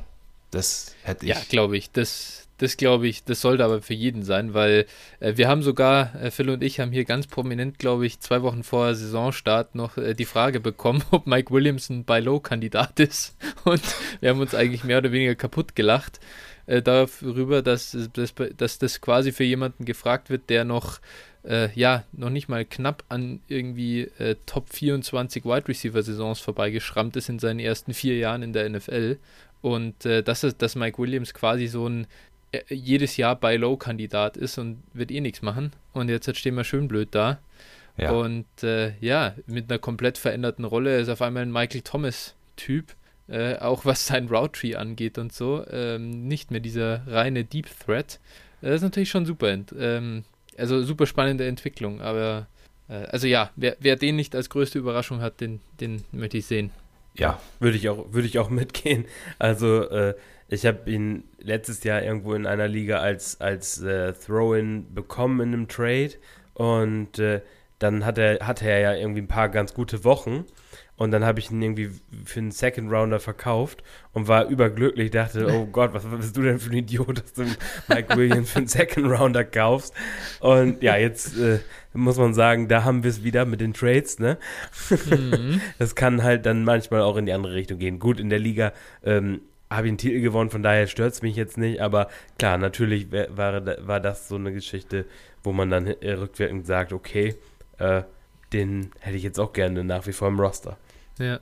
Emin, ist denn äh, Mike Williams jetzt für dich ein, ein Sell-High-Kandidat äh, in, in Dynasty vor allem? Jetzt, oder, oder sagst du, hey, das, das ist jetzt for real, ich behalte ihn? Ich habe ihn tatsächlich, weil ich, ich habe, überleg mal, ich spiele 13 Ligen und habe nicht einmal Mike Williams. Ja, ich habe ihn in keiner einzigen Liga, aber wenn ich ihn hätte, würde ich ihn nicht verkaufen, weil der Quarterback okay. zu gut ist und eher noch besser wird. Und äh, Keenan Allen wird ja auch nicht jünger. Also Mike Williams Target Share wird ja vor allem mit dieser, mit diesen Routen, die er jetzt läuft, wird ja nicht kleiner, sondern ich glaube, dass, es, dass er eher noch wichtiger werden wird über die Zeit, ja. Weil nach Keen Allen wird es, also nach den zwei wird es ja auch richtig dünn ähm, mhm. bei den Chargers, was die Wide Receiver Qualität anbelangt. Insofern, äh, Mike Williams ist, ich finde, du hast es schön gesagt, ist, ist so Mike Thomas Typ, Michael Thomas-Typ und ähm, mit einfach, aber nur halt einfach mit einem sauguten jungen Quarterback. Warum sollte sich das ändern?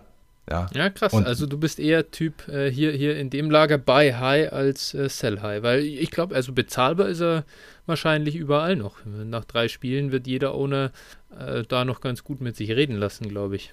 Nach drei Spielen, ja, wahrscheinlich, ja, wahrscheinlich kriegt man ihn auch, wahrscheinlich kriegt, ich weiß nicht, ob man ihn, ob man ihn für, für einen einfachen äh, Late First bekommt ähm, zweifle ich dran, weil einfach die, die Spiele jetzt einfach zu gut sind. Aber ich sehe es auch so, ähm, selbst wenn dieser Typus dann irgendwann mal also in den Slot dann geht, ja, was ist das für ein Slot-Receiver? Weißt du, der ist, ich glaube, was wie groß ist 6'4 ist der, glaube ich, ja. Ähm, also der, der, der, der ist ja, der ist ja von der von der Körperlichkeit her ist der ja, ist der ja eigentlich nicht aufzuhalten. Ja. Und warum soll so einer nicht, nicht, nicht, nicht lange spielen können? Ja, der ist 27 ja, Jahre alt.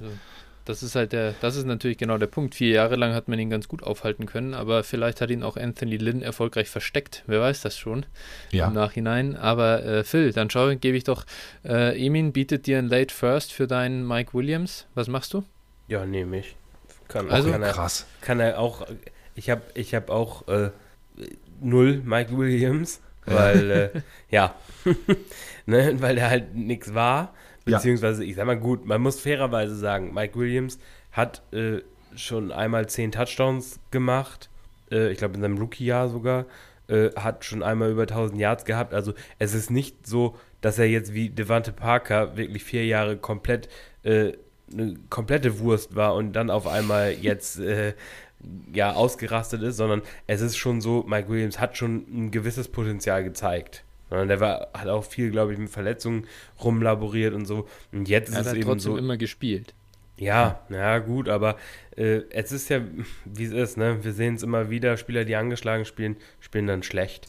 Und äh, jetzt in dieser Offense hat eben, wie heißt der Offensive Coordinator Lombardi, ähm, hat ähm, der Ex-Receiver halt diese prominente Rolle. Ne? Und das ist eben der entscheidende Punkt. Er wird jetzt eingesetzt, er wird jetzt gefeatured und äh, ja, wie Emin auch gesagt hat, jetzt Justin Herbert natürlich ist auch, äh, ich würde sagen, mittlerweile schon besser als Rivers.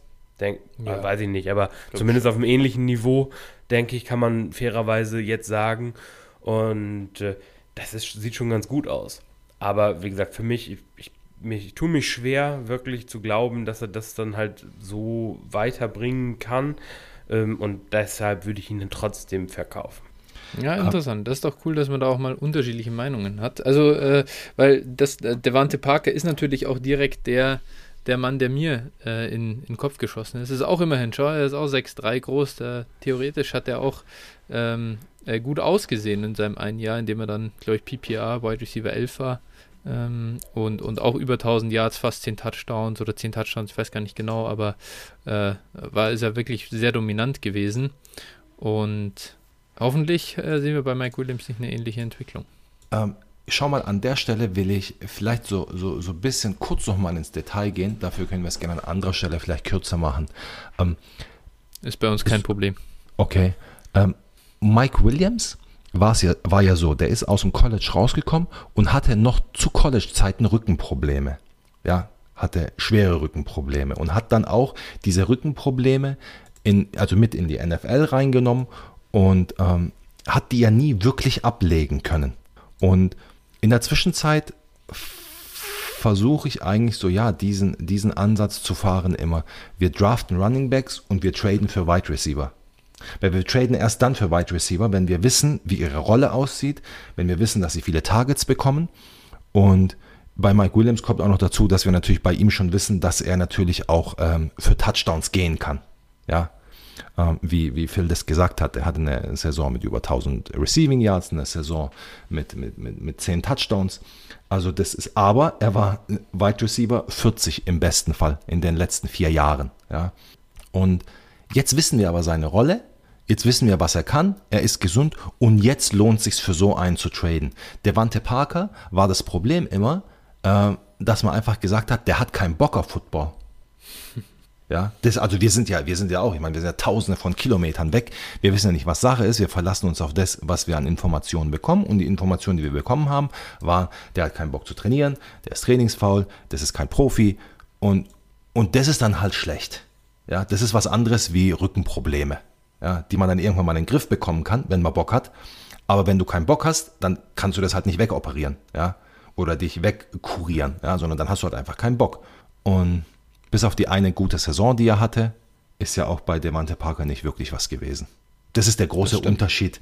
Jetzt, wenn man, wenn es jetzt um diese zwei Spieler geht, man, man muss es immer in Kontext setzen.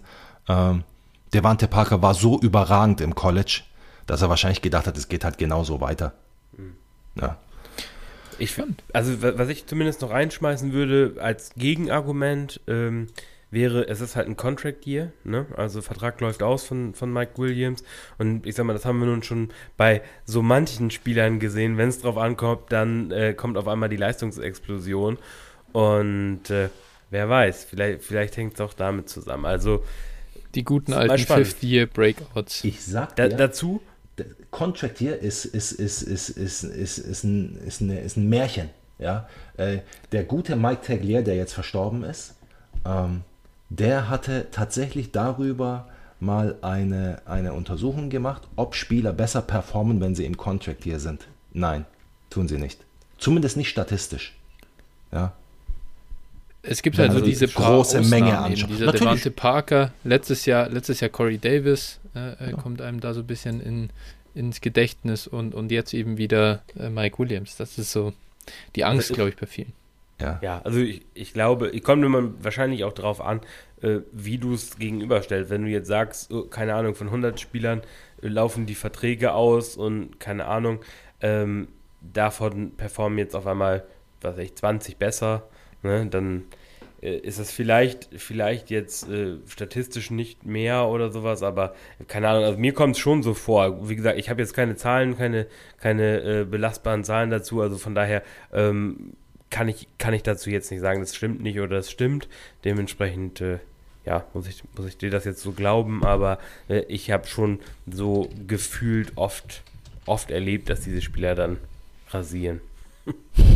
Let's see. Wie gesagt, Bin aber gespannt. es ist, ist aber mein, mein, Gefühl. Ne? Ich fände es ja. auf jeden Fall äh, cool. Das ist, äh, also Mike Williams, egal, jetzt könnt ihr euch als, als Hörer entscheiden, gehört ihr hier eher zum Lager Emin oder zu, zum Lager Phil. Und äh, wenn ihr zum Lager Emin gehört dann und, und Mike Williams aktuell nicht habt, versucht doch mal beim Owner anzufragen. Ähm, ich glaube wirklich, dass es genug gibt, die für, die für einen First Rounder äh, sich von Mike Williams trennen.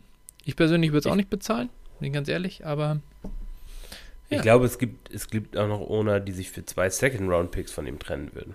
Da ist er, das ist immer diese Sache, der Ruf, der Name ist so schlecht im Hinterkopf, äh, dementsprechend glaube ich schon, dass du so einen Spieler dann äh, letztlich günstiger bekommst, als das, was, was er eigentlich, ich sag mal, vielleicht im Vakuum wert wäre. Ja, also das, das einbringen könnte, ja. Also dementsprechend, also ich glaube schon, wenn du zwei Second-Round-Picks anbietest, dann kannst du Mike Williams aber von, also kriegst du ihn in 50% der Fälle. Uh, steile These. steile These. Jetzt werden, jetzt werden uns, jetzt werden uns gefrustete Hörer schreiben, dass deine scheiß äh, äh, Tipps hier überhaupt nicht funktionieren in der Realität, weil, weil sie nicht ja, in solchen Ligen unterwegs Was weiß ich schon. Was ja. weiß ich schon. Wenn auf der anderen Seite natürlich Emin sitzt, dann, äh, ja. dann wird es natürlich nichts. Das haben wir ja nun gerade hier schon ja, gehört. Ja, genau, genau. Der sagt dann, der kriegt dann nur wieder Blutdruck und sagt, willst du mich eigentlich verarschen? Ja, genau. So sieht's aus. Siehst du mal an. Wunderbar. Äh, ja, genau. Also Mike Williams, klar, die gro große positive Überraschung. Ähm, wie sieht es denn auf der anderen Seite aus? Von wem bist du denn jetzt halt hier massig enttäuscht? Ähm, Quarterbacks und Titans lasse ich da außen vor, weil, weil es ja Fantasy wird getrieben von Running Backs und Wide Receivers. Und oh. weil wir jetzt. Oh, buh, buh. Ja, all, wir, sind, äh, wir, sind im ganz, äh, wir sind im Team nie wieder Late Round Tight End gehen. Äh, wir, ja. wollen, wir wollen unsere Kelsey und Wallace haben. Ich glaube, Nummer 1 Nummer eins Wins above Replacement unter Fantasy-Spielern ist äh, Travis Kelsey. Ja. Dieses Jahr. Ja. Bislang. Kurz vor Cooper Cup. Aber. Ja. Ich, ist, also ich, ich, ich sage gar nichts dagegen. Ähm, es ist aber halt tatsächlich wirklich Travis Kelsey und Darren Waller und dieses Jahr irgendwie scheint noch äh, Gronkowski wieder mitzumischen. Ähm, aber du hast recht, danach ist es eigentlich fast eine irrelevante Position und es ist, ob du X, Y oder Z dastehen hast, macht, macht kaum einen Unterschied, ja. Macht sehr wenig Unterschied. Ähm, ich bin bei den Running Backs gewesen und ich konnte mich nicht entscheiden, ob ich, äh, ob Clyde Edwards Hilaire oder Jonathan Taylor die, die größere Enttäuschung ist. Ja, weil jetzt endlich sollte es ja bei Clyde Edwards Hilaire Klick machen und Jonathan Taylor sollte auf, das, auf die gute Saison von letztem Jahr nochmal am besten einen draufsetzen. Und jetzt macht Nahim Heinz mehr Punkte im Schnitt. Ja. das tut weh. Und es ist hart, ja. Und es ist hart. Und ja, ähm, ja also ich meine, äh, CH hatte jetzt letzte Woche ein gutes Spiel, äh, trotzdem gefummelt, mhm. aber trotzdem ein gutes Spiel. Ähm, ja, man muss, man muss mit der Hoffnung leben, weil, äh, Mann, das waren, das waren äh, der 1-1 und 1-2, ja, aber durchgängig, ja. Und, und, und wenn, dann waren die Rollen vertauscht, ja, also das wäre das wäre brutal, wenn das, wenn das nicht funktionieren würde. Ähm, Ich weiß nicht, wen findet ich. Ich kann mich nicht entscheiden, wer die größere Enttäuschung ist. Das ist echt geil. Das ist echt geil. Ich habe letzten äh, Tweet gesehen, the, the answer to the question uh, Clyde Edwards Hilaire or Jonathan Taylor was always DeAndre Swift.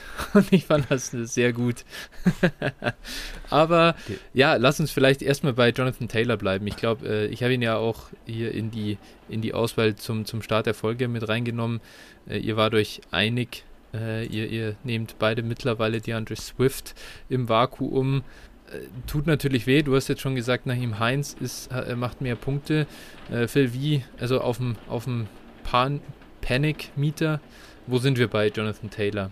Oder was bedeutet es denn, dass er jetzt hat, äh, dass, dass er enttäuscht? Wo, wo haben wir denn Running, also Dynasty-mäßig vor allem, ähm, als, als Running Back so über die nächsten Jahre? Was erwartest du? Naja, also Heinz hat eine Extension bekommen. Das heißt also, der geht nicht weg. Ähm, das ist äh, das, was wir von, von Dobbins erwartet haben, erwartet uns jetzt hier auch bei Taylor. Und äh, ich sag mal, den Rush-Share wird er hier immer haben in der Offense, aber letztlich, und ich sag mal, wir wissen es, Targets sind eben schon wichtig für, für Running Backs und die sehe ich halt durchaus begrenzt. Ähm, Panikmeter würde ich dennoch nicht zu hoch sehen. Also wir haben ihn, also er wurde viel zu hoch gedraftet, sowohl Redraft als auch Dynasty, muss man einfach sagen. Das war ein Fehler. Ähm, letztlich aber glaube ich, dass da äh, Taylor jetzt wieder so ein bisschen regressieren wird. Er hat, ich glaube, äh, zwölf Versuche innerhalb der äh, fünf Yards und null Touchdowns. Ähm, letztes Jahr lag seine Quote bei 50% aus der Distanz. Also dementsprechend, da wird er, wird er schon wieder ein bisschen regressieren. Es warten jetzt Gegner wie Miami, gut, dann Baltimore, aber dann Houston, äh, später dann noch äh, die Jets und ähm, Jacksonville. Also da sind durchaus auch ähm, Matchups, wo er punkten wird. Und dementsprechend würde ich jetzt noch nicht zu sehr auf den Panik-Button drücken. Dennoch nicht der äh, Top 5 Running Back in Dynasty für mich mehr. Ja, äh, wir bekommen es deutlich gezeigt von Austin Eckler, DeAndre Swift, auch dieses Jahr wieder, wie, wie man sich diesen Top-Status als Running Back äh, verdient. Entweder du bist einer mit Receiving Work oder du bist Derrick Henry. Ansonsten hast du. Wieso? Derrick also, Henry hat doch jetzt ja, ja, Receiving Work. Ja, klar, stimmt. Der ist ja jetzt mittlerweile ein Passcatcher geworden. Ja. Aber ja, also es ist wirklich sehr, sehr schwer und das sieht man jetzt bei, bei Jonathan Taylor und äh, du hattest J.K. Dobbins schon angesprochen, äh, sehr ähnliche Rollen. Emin, ähm, ja, also hat dir das geholfen in deiner Entscheidung? Wie, wo, wo hattest du Jonathan Taylor denn vor der Saison? Warst du auch so, ich glaube, Phil, jetzt müsste ich äh, unsere Rankings nochmal äh, rausholen, war bei uns beiden Running Back 2? Ja, also bei beiden auf jeden Fall in den Top 4. Ja, das, das auf jeden Fall. bestimmt. Also ich weiß jetzt nicht genau mehr wo, aber mhm. ich könnte schon gut zwei gewesen sein, ja. ja. Oder drei oder vier irgendwie, ja. Emin, wo, wo warst du vor der Saison und wo wärst du jetzt gerade bei ihm? Ähm, vor der Saison so circa hatte ich, genau, hatte ich äh, McCaffrey 1, Taylor 2. Mhm. Und, ich glaube, so sah es bei uns auch aus. Und ich würde, ich würde McCaffrey, also McCaffrey ist für mich noch, ist, ist für mich sogar gefallen, weil sich, ich glaube, jetzt macht sich einfach bemerkbar, dass er nicht den Körper dafür hat, so viel Touches zu bekommen, die er, wie er bis jetzt bekommen hat. Und es summiert sich jetzt halt einfach. Ja, die, die Verletzungen summieren sich und deswegen sehe ich, äh, McCaffrey würde ich sogar in der Zwischenzeit nach Taylor picken. Ich würde Taylor immer noch sehr hoch picken immer noch sehr hoch. Ja, ähm, ich würde Swift wahrscheinlich über, also ich würde Swift über ihm picken, aber dann wüsste ich schon nicht mehr, wen ich, wen ich vor Taylor noch picken würde, weil das hat nicht vergessen, der ist noch keine 23 Jahre alt. Mhm. Äh, also Najee Harris ist, äh, ist in einem älteren Zustand in die NFL gekommen, als Jonathan Taylor heute alt ist. Ja, ja. das stimmt. Aber Najee Harris bekommt 19 Targets. Genau, und das ist, und das wird, äh, das wird, ja, okay, tatsächlich, äh, solange das gut geht, aber glaubt mir, auch das wird zügig bergab gehen, weil äh, ich glaube nicht mehr, dass Big Ben lange sich da noch halten kann. Das funktioniert so nicht. Das geht mal ein Spiel, aber das funktioniert ja so nicht. Aber glaubst du, dass die, glaubst du, dass die Pittsburgh Offense nächstes Jahr schlechter aussehen oder schlechter sein wird als dieses Jahr? Das hängt davon ab, äh, wie schlecht sie abschneiden. es kann ja sein, dass sie aus Versehen trotzdem irgendwie sieben Siege holen. Die sind ja so blöd und spielen ja dann ums Gewinnen. Und holen dann sieben Siege Ja. und gehen dann 7-10 und haben dann irgendwie Pick 15, wo du keinen Quarterback mehr bekommst. Auch, ich glaube, in der nächsten Klasse kriegst du da schon noch einen, aber keinen guten. Ähm, aber äh, bitte? Ja, Free Agents. Ich denke, ich denke für Pittsburgh, Pittsburgh wird, glaube meiner Meinung nach sogar mehr als sieben Siege holen. Ja. Ähm, weil die Defense einfach zu gut ist. Das ist einfach, wenn da alle fit sind, alleine die Defense wird denen schon einiges gewinnen. Ja. Ähm, die, die Sache, also wenn, dann äh, wird ein Free Agent Quarterback kommen und darauf bin ich halt sehr gespannt. Wenn sie natürlich mit Mason Rudolph äh, oder Dwayne Haskins in die Saison gehen, dann sehe ich natürlich auch schwarz. Aber Das wäre hart, ja, das gut. stimmt. Aber ja, ähm, okay, das heißt, äh, um das, um das mal wieder ein bisschen zuzumachen, weil Naji, glaube ich, da, da wissen wir Phil als, als Naji Ultra, der, äh, der ist da natürlich, der freut sich auch im Moment riesig darüber, dass es auch mal so ein Fluggame äh, gibt mit, mit 19 Targets. Das war natürlich absurd. Ich glaube, das erwartet niemand von einem Running Back, dass das eine normale, äh, eine normale Target-Anzahl ist. Aber unabhängig davon zeigt er halt eine, äh, die, diese Receiving Upside äh, oder dass er das kann, zeigt er. Und das ist das, was ihn halt sehr wertvoll macht. Und das ist bei Jonathan Taylor ein bisschen, bisschen begrenzt. Nichtsdestotrotz. Toller Dynasty Running Back, gebe ich dir recht, aber ja, es ist halt blöd, wenn du immer so einen Low-End Running Back 1 irgendwie hast, der so einen Wert hat. Äh, was gewinnt, was ist der wirklich an Wins above Replacement wert? Ähm, Jahr für Jahr. Und solange Naim Heinz da ist, tut's weh, vor allem weil sie ihm auch eben nicht die Screens oder so geben, was ich gar nicht verstehen kann. Diese Offense braucht eigentlich Playmaker und sie haben einen und den lassen sie einfach nur in die, in die Mauer laufen im Prinzip. Schade. Ja, und wenn du mit einem Wentz ohne Knöchel äh, praktisch irgendwie ein Ja. Target bekommst, dann äh, ist es, das ist schon übel, ne? Also das, Das ist einfach ist nicht zu schön. verstehen. Genau, okay, ja, und, und Clyde, äh, ja, da muss ich ganz ehrlich sagen, da kann ich dir jetzt auch nicht wirklich wahnsinnig viel weiterhelfen. Die, die, äh, vielleicht das, die positive Seite bei ihm ist definitiv, dass, also aus meiner Sicht bin ich mir sehr sicher, dass die Gamescripts für Kansas City sich ändern werden. Das kann nicht äh, so weitergehen. Die ersten drei Wochen waren allesamt umkämpft. Sie stehen ja, glaube ich, sogar 1-2 jetzt.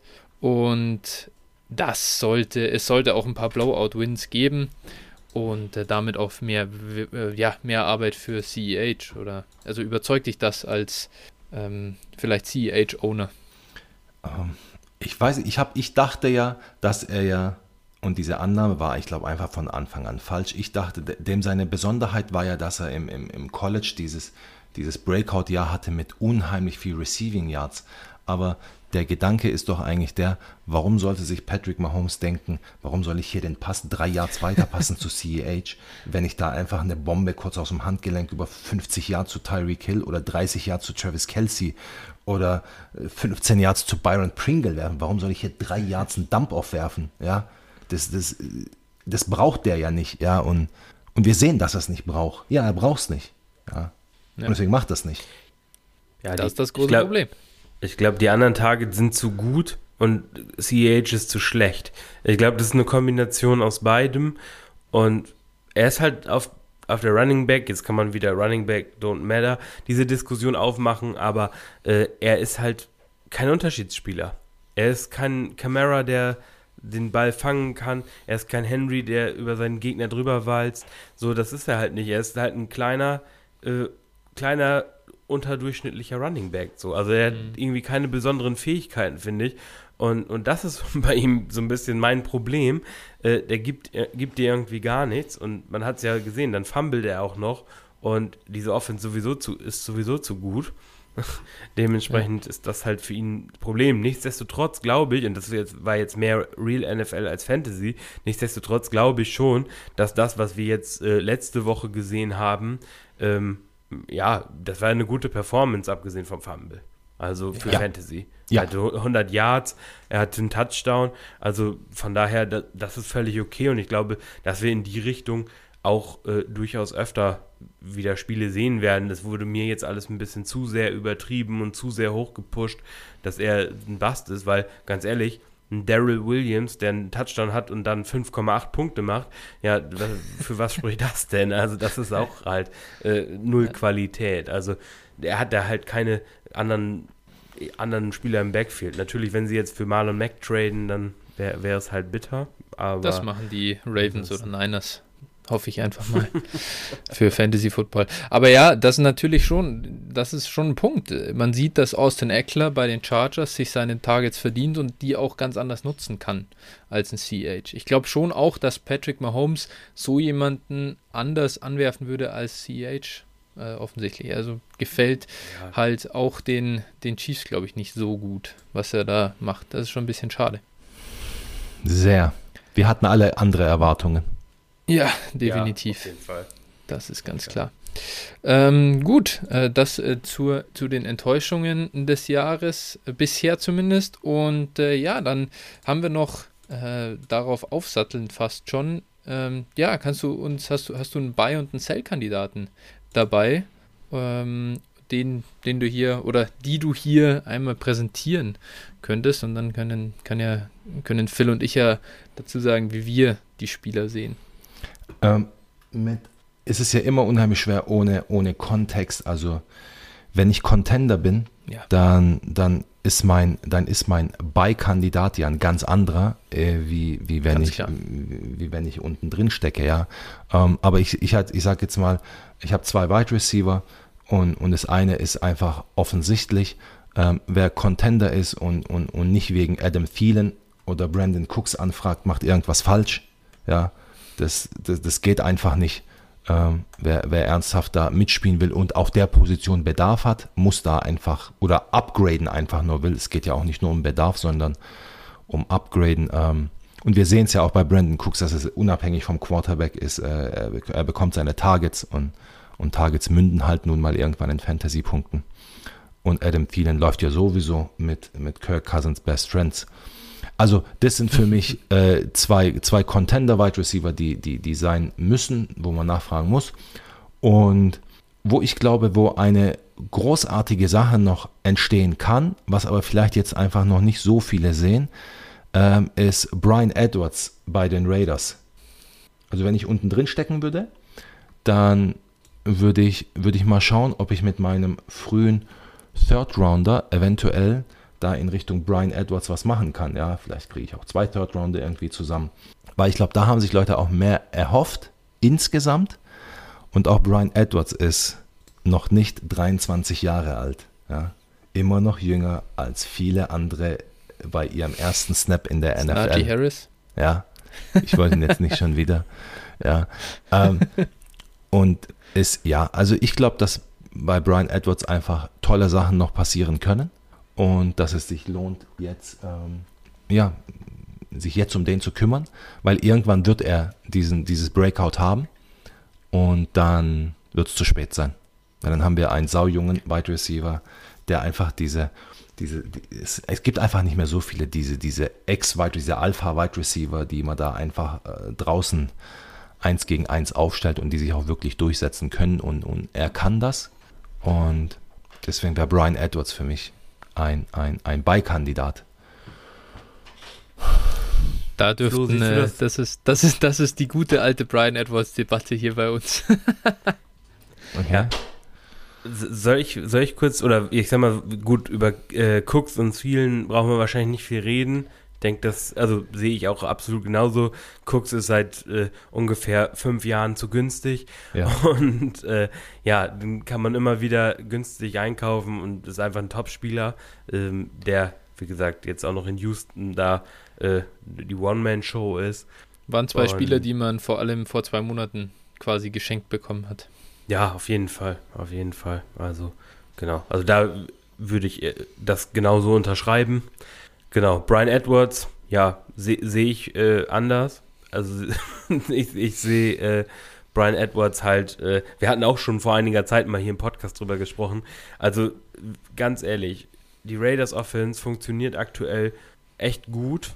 Darren Waller ist da natürlich, äh, ja, äh, allem Zweifel erhaben. Also das ist natürlich die absolute Eins in der Offense. Äh, und wenn man sich die anderen drumherum anguckt, dann muss ich sagen, ist das eigentlich nur, ja, nichts.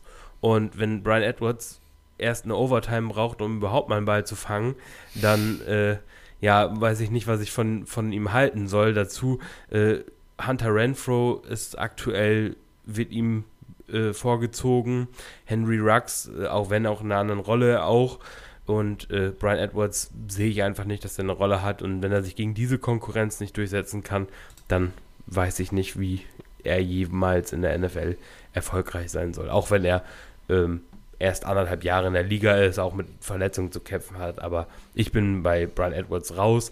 Das einzige Argument, was ich sehe, was, was für ihn spricht, ist halt der absolut günstige Preis. Hm.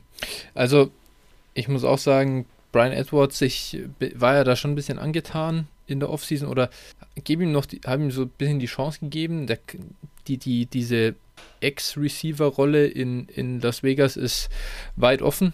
Nutzt die Chance, wenn du gut genug bist. Daher bin ich auch noch nicht komplett raus, aber jetzt sind wir drei Spiele in der Saison. Derek Carr hat, ich habe es gerade mal geguckt, 136 äh, Pässe oder so geworfen. Äh, Brian Edwards hat 13 Targets. Nach Adam Riese ist das also ein Target Share unter 10%. Jetzt könnte man natürlich noch hier die Snaps rausnehmen, sag ich mal, wo er vielleicht nicht am Feld war und so, aber trotzdem, es ist nicht viel. Und das ist schon ein bisschen, also für mich auch gefährlich. Daher zwei Third Rounder. Da hättest du in mir schon wieder einen Verkäufer gefunden. Die, die würde ich gern nehmen, die Shots im, im nächsten Draft oder einfach warten, dass die dann auch ein bisschen an Wert gewinnen. Äh, für einen Third Rounder würde ich aber tatsächlich auch noch kaufen, weil er doch irgendwie ganz spannend aussieht. Gerade wenn ihr Ligen spielt, die extra Punkte für Receptions im vierten Viertel und in der Overtime geben, dann könnt ihr mal beim Brian Edwards Owner anfragen. Äh, ich weiß auch nicht, warum er die ersten 55 Minuten einfach nichts produziert, aber ja, äh, spannender Spieler irgendwie, der die Gemüter äh, scheidet. Ich glaube halt, dass Talent sich am, am Ende, glaube ich, durchsetzt. Ja? Und, und der war im, im College seiner Zeit in so einem frühen Alter schon so gut und hatte seinen Breakout schon extrem früh, ähm, dass, es, dass man sowas einfach selten sieht. Ja, und deswegen, deswegen glaube ich dran, erst recht, wenn der Preis einfach günstig bei so einem jungen Spieler noch ist, weil es ist ja so, die, die, die Efficiency Metrics, die, die sprechen ja durchaus für ihn. Ja, also wenn er, wenn er mal einen Ball fängt, dann, dann ist es, da ist er mit 21,0 Yards Nummer 7 in der NFL, ja. Yards per Target Nummer 3 unter allen Wide Receivern, ja. Ähm, da, da, da, da ist er schon gut, ja. Es, es, es, es muss halt, wie, wie, wie du sagst, es, er muss vielleicht einfach im, im Route Running in, in dem vielleicht noch ein bisschen besser werden, aber man darf auch besser werden mit 23 oder mit 22 noch, ja. ja. Das schon, das schon. Ja, vielleicht wird es ja was mit dem fünften Jahr. Haben wir bei Mac Williams jetzt auch gesehen. Ja, so, so lange also, habe ich keinen Bock Brian noch zu warten. Ja. also Off-Season Off 2023, alle, alle kaufen Brian Edwards. So sieht's aus. jetzt, schon mal, jetzt schon mal aufschreiben. Ähm, genau, okay. Äh, verstanden. Das sind äh, die Beikandidaten. Ich glaube an sich, also es ist jetzt auch, da macht man jetzt nichts verkehrt, wenn man Brian Edwards für einen Third Rounder kauft. Da glaube ich, ist, ist alles okay. Geringes Risiko. Überschaubares Risiko ist von dem her schon auch ein guter Tipp. Hat auf jeden Fall Upside, stimme ich dir komplett zu. Äh, wie sieht es denn auf der anderen Seite aus? Von wem trennst du dich aktuell gerne oder versuchst es? Ähm, versuchen, ja. Also so wirklich versuchen, so dieses klassische, ich kann das nicht abhaben, so dieses, äh, ähm, es hat ja wirklich auch Leute gegeben, die Elijah Mitchell für einen für Late First Rounder äh, getradet haben. Ja, ähm, ich weiß nicht, warum mir sowas, ja, ich weiß nie, warum mir sowas nicht passiert oder so diese klassischen, das gibt's ja nicht, weißt du, so reingekommen, äh, performt und dann hat jemand einen Second Rounder hingelegt, ja, für Spieler XY. Diese, diese, diese Trade gibt's ja nur in der Fantasie. Ähm, ich glaube halt ich daran. Ich habe sogar abgelehnt. Sag Elijah mal. Mitchell für einen Second habe ich abgelehnt. Okay. Aber jetzt passt auf, passt auf, passt auf. Der, wenn wieder fit wird, habt, seid ihr jetzt überzeugt nach, der, nach dem letzten Wochenende, dass Trey Sermon sich das Backfield schnappt? Ja, auf jeden Fall. Ja, genau, ist, genau, ist klar. Kannst du deiner Oma erzählen. Elijah Mitchell kommt wieder und der passt perfekt in dieses System. Ich will, ich habe ich hab den damals nicht genommen, weil ich will den nochmal sehen, wie der da performt in, dem, in, der, in der Offense. Äh, bis dahin vielleicht sogar Trey Lance drin, da, wird, dann, wird, äh, dann werden die Running Lanes nur größer und äh, dann kriege ich noch meinen Pick-Swap, dass ich einen Second irgendwo hinschicke und den First zurückbekomme. Und äh, so lange halte ich jetzt Elijah Mitchell. okay. Zumindest ein Die Hoffnung Share. stirbt zuletzt. Ja, Die ich habe ja, auch, hab ja auch schon verkauft. Also man muss ja dann auch ein bisschen diversifizieren, aber ja. ja. Also ich, ich wollte dich nicht unter, unterbrechen, sorry. Na, alles gut. Um, ich habe ihn für einen Second und einen Third verkauft. Super, super. Man, man, du, du, musst, du musst das Zeug verkaufen, solange es verkaufbar ist. Ja. Ja, ja. So musst du es machen. Du hast den, maximal hast du einen Viertrunden-Pick in ihn investiert und bekommst jetzt Second und Third. Äh, ja, es gibt die James Connors, aber die, es, es, sind nicht alles James Connors, ja, die dann äh, Starting Running Back über Jahre in, in, in einem, äh, in einem in einer guten Offense werden. Ja, also das, äh, das ist dann doch. Das sind die wenigsten. Das sind die das aller, sind die allerwenigsten. Die wirklich ja. später als dritte Runde gedraftet werden und dann äh, nachhaltig Erfolg haben. Ja, absolut. absolut. Ähm, auch wenn ich großer Running Back Liebhaber bin, aber wenn man verkauft, verkauft man Running Backs, weil, weil die einfach viel Kohle bringen, ja. Und wer Derrick Henry nicht versucht zu verkaufen, macht was falsch, ja. Uh. Außer er, also ist natürlich, klar, bist du Contender, äh, äh, ist es, äh, er Mann, er führt sogar in PPR das Scoring an, ja. Ähm, aber das ist ja, ja, es ist, es ist krank. Es, ich glaube halt, es, ich, ich glaube halt nicht, dass es hält, ja. Es ist, irgendwann kommt der, kommt, kommt die Cliff und dann geht es aber richtig steil runter, ja. Das wird dann nicht irgendwie so ein, so ein gemütliches Runterrollen, sondern das wird äh, ganz steil runtergehen. Und ich mag einfach Running Backs, die nicht catchen, mag ich nicht. So einfach. Ja. Me meinst du, der Einbruch kommt noch in dieser Saison oder meinst du erst später? Als der Typ mir heute Nacht Aaron Rodgers und, und Bobby Wagner verkauft hat, hat er gesagt, ich verkaufe lieber Spieler einen Tacken zu früh als zu spät. Und ja, es kann durchaus sein, dass wenn man jetzt verkauft, dass es zu früh war und dass er eine super Saison spielt. Aber die, die Sache ist, das ist, das ist jetzt Ezekiel Elliott ist so ein Beispiel. Hättest du den verkauft vor zwei Jahren, hättest du so viel für ihn bekommen, ja. Und nach letzter Saison hast du nichts mehr für ihn bekommen, ja. Und oder ganz wenig nur noch für einen Bruchteil dessen, was du hättest bekommen können. Und ich glaube halt daran, Running Backs funktionieren einfach so. Du wartest, bis sie auf ihrem Höhepunkt sind, wenn sie keine Passcatcher sind, wirklich. Und dann, und dann tust du sie, tust du sie abtreten, ja, so schnell es geht, ja. Und ich finde, Derrick Henry und auch Nick Chubb, Mann, Nick Chubb ist ein toller Running Back. Ich, ich liebe Nick Chubb, ja, und wirklich toll. Es gibt nichts Negatives über Nick Chubb zu sagen, außer der Tatsache, dass er kein Passcatcher ist und dass Kareem Hunt mit viel weniger Touches viel mehr machen kann und, und man einfach Nick Chubb verkaufen muss. Ja. Fair, faire Punkte. Ich glaube, äh, gerade bei Derrick Henry würde ich nur vielleicht dagegen halten, bekommst du den im Moment noch richtig gut verkauft? Oder was wäre denn ja, so das, was du, was du willst für ihn? Für Derrick Henry? Also, es ist ja wieder so, weißt du, wenn man nur First sagt, dann ist es ja so, nee, nur First kann man nicht sagen, weil äh, es kommt ja drauf an, du musst ja ungefähr schauen, ist es ein, ist es ein Early, ist es ein Mid, ist es ein Late, ja. Aber. Also bei einem Henry-Käufer würde ich mal hoffen, dass er den eher in einen Late First verkauft, wenn es sein eigener ist. Ne, ja. so.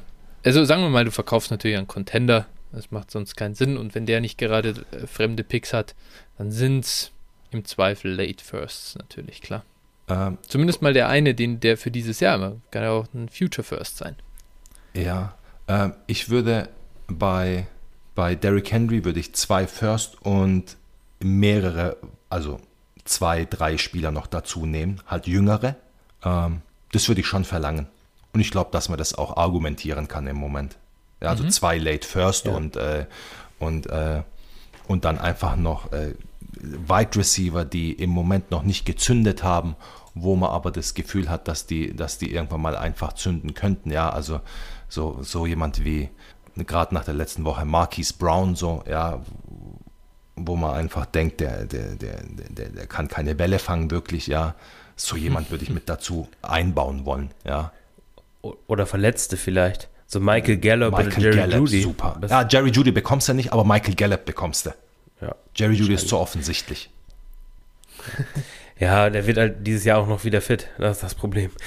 Ja, also, eben. wahrscheinlich. wahrscheinlich. Ja.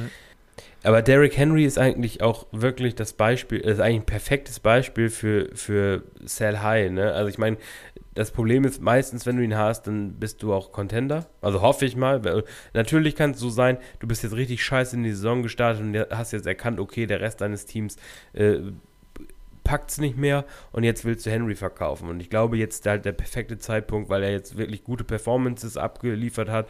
Du hast es gerade vorgelesen, selbst in PPR ist er Running Back 1. Und äh, ja, wenn du ihn jetzt verkaufst, kannst du wirklich viel für ihn verlangen. sobald die Saison sich dem Ende neigt äh, und es Richtung Draft geht, wird, wird es schwer sein für Derrick Henry überhaupt einen First-Round-Pick zu bekommen. Also das, äh, also gerade wenn wir in der Draft-Season sind, mhm. äh, ja, wird es wieder so ab, absurd, dass die ganzen Wets nichts mehr wert sind, wenn dann irgendjemand das Profil von Henry aufmacht und sieht, okay, der ist irgendwie 27 oder 28, dann, dann wird, wird, werden die meisten den Teufel tun, dafür wirklich äh, ja, vernünftiges Kapital auf den Tisch zu legen.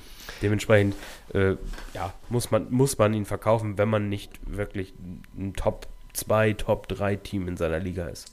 Was ja auch beliebt ist und was ich ja auch mag, ist die, die, die Trade-Strategie, dass man sagt, pass auf, ich krieg, ich gebe dir einen Running Back, ich will einen Running Back zurückhaben und dann noch was drauf. Und da würde sich jetzt zum Beispiel so ein Javonte Williams würde sich natürlich extrem anbieten, wenn man versucht, ja. so ein halt dann zu sagen, pass auf, ich gebe dir Henry und jetzt hauen wir noch was auf Williams drauf und dann haben wir hier einen Deal. Ja.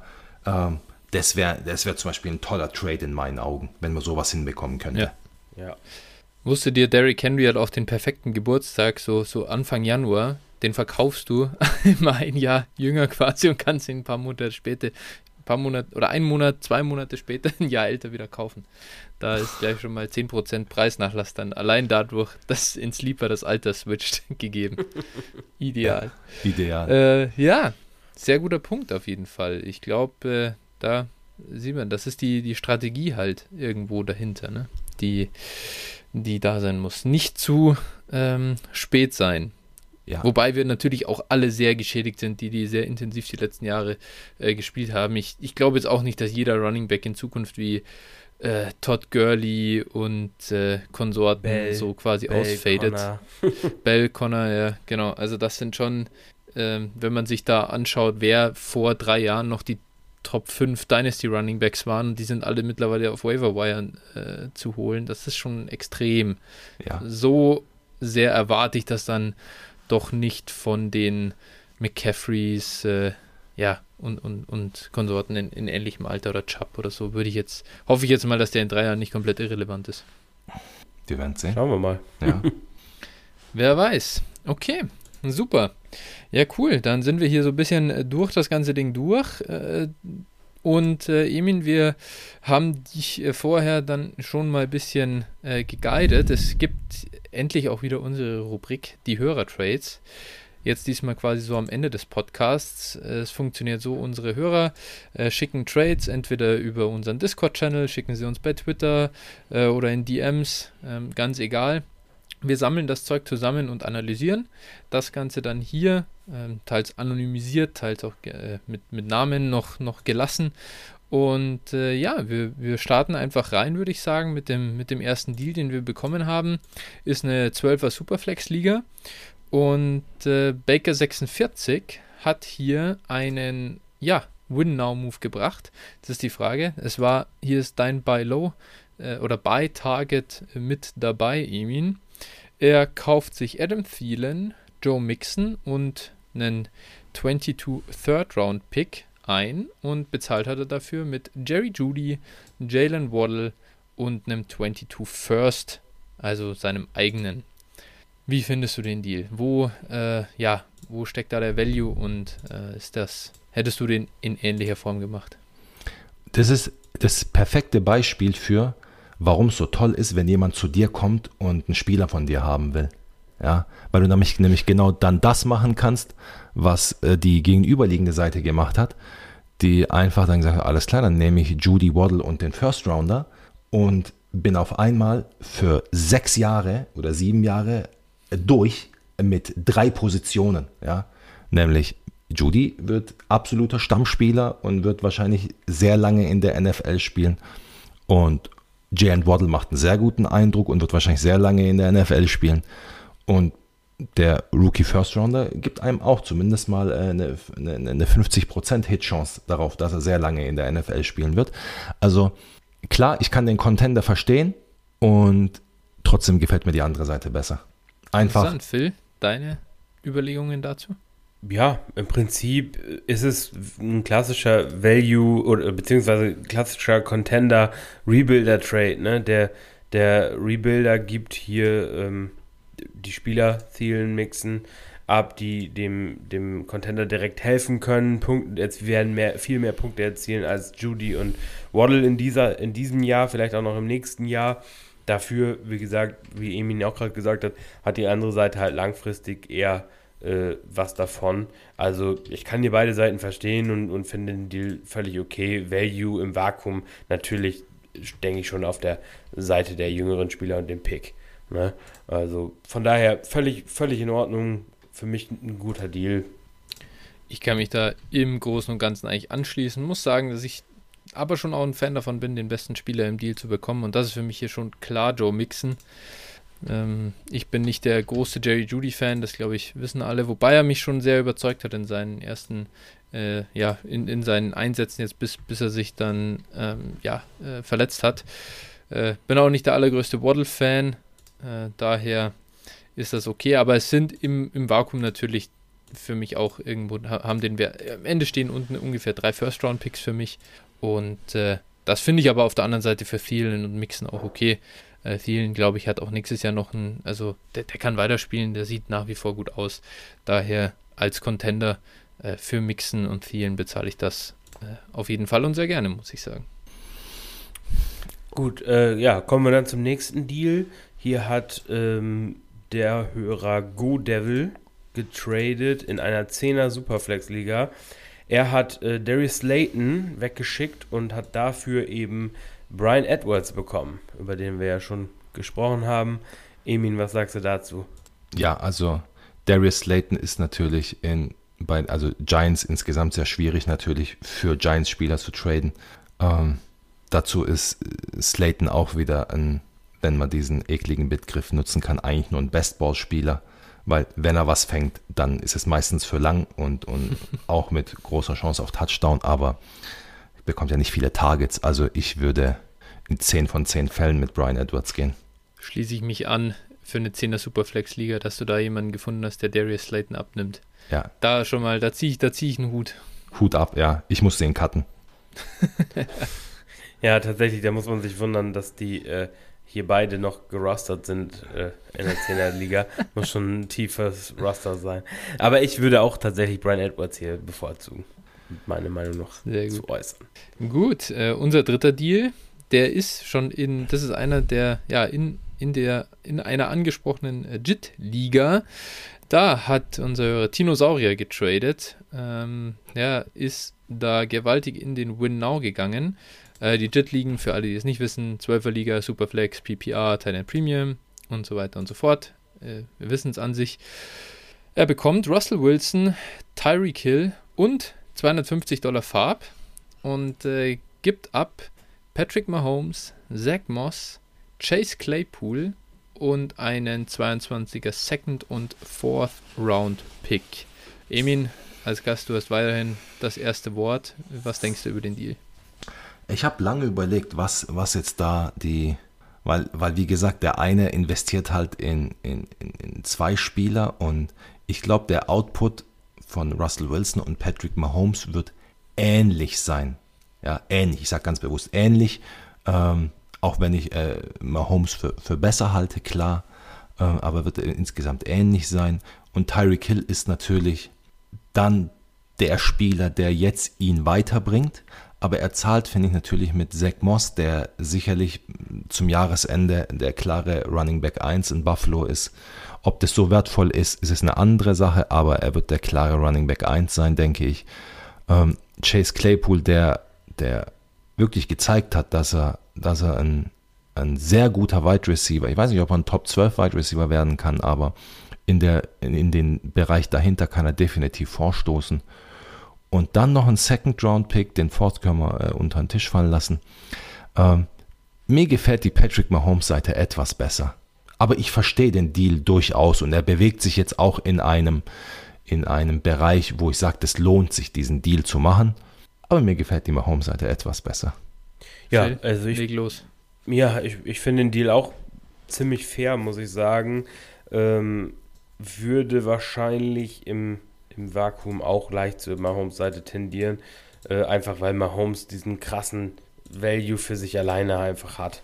Ähm, ich glaube, oder anders gesagt, ich glaube, man hätte für Mahomes auch noch ein bisschen mehr bekommen können, wenn man ihn abgibt.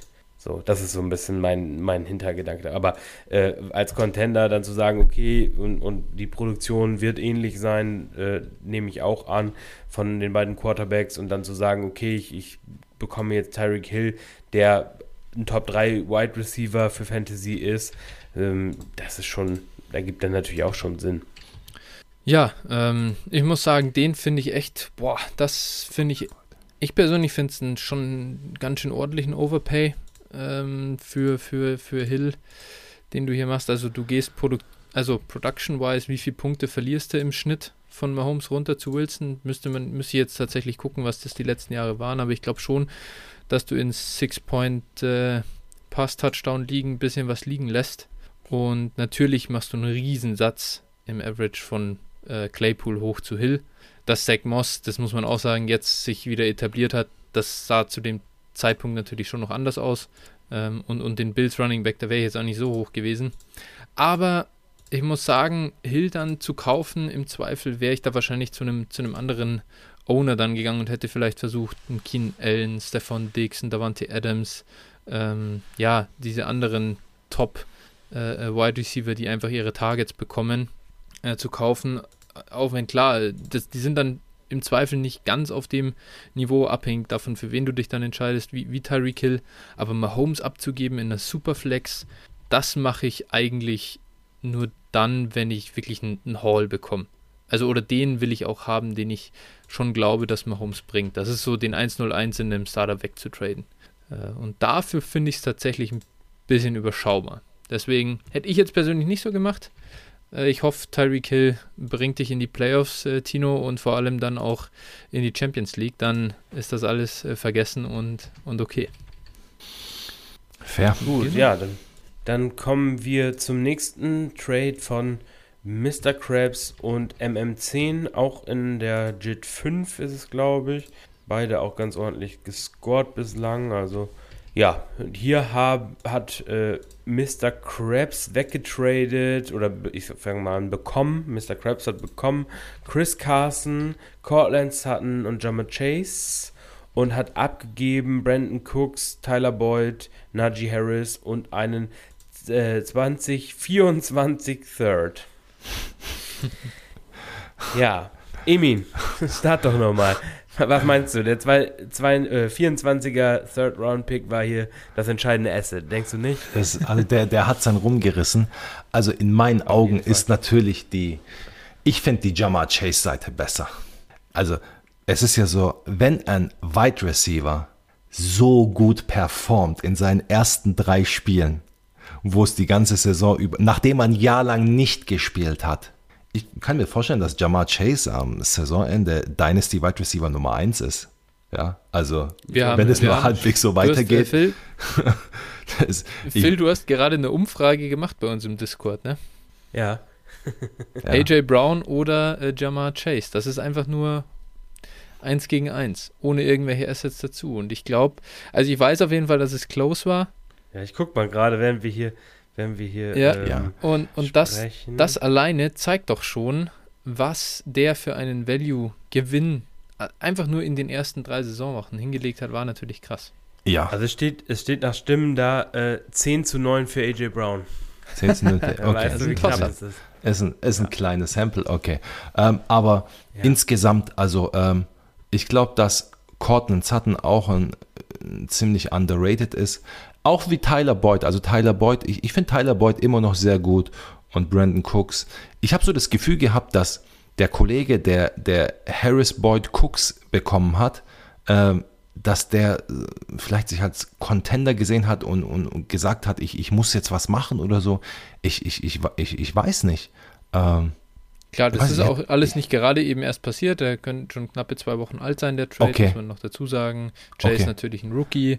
Ja. Sag mal, hier Sutton, äh, vielleicht sogar noch vor der Judy-Verletzung. Also definitiv, ich glaube schon, dass das eher im Zweifel die Winnow-Seite ist. Wobei, Phil hat es ja gesagt, beide scoren sehr gut, beide spielen ja. eigentlich vorne mit. Beide spielen, ja. Ähm, auch Chris Carson, also man tradet ja eigentlich auch nur für Chris Carson dann, wenn man, wenn man dieses Jahr gewinnen will, akzeptiert. Aber ich weiß nicht, die Jamal Chase-Seite gefällt mir einfach besser. kann ich mich ehrlich gesagt äh, mittlerweile eigentlich, ja, äh, kann ich mich anschließen.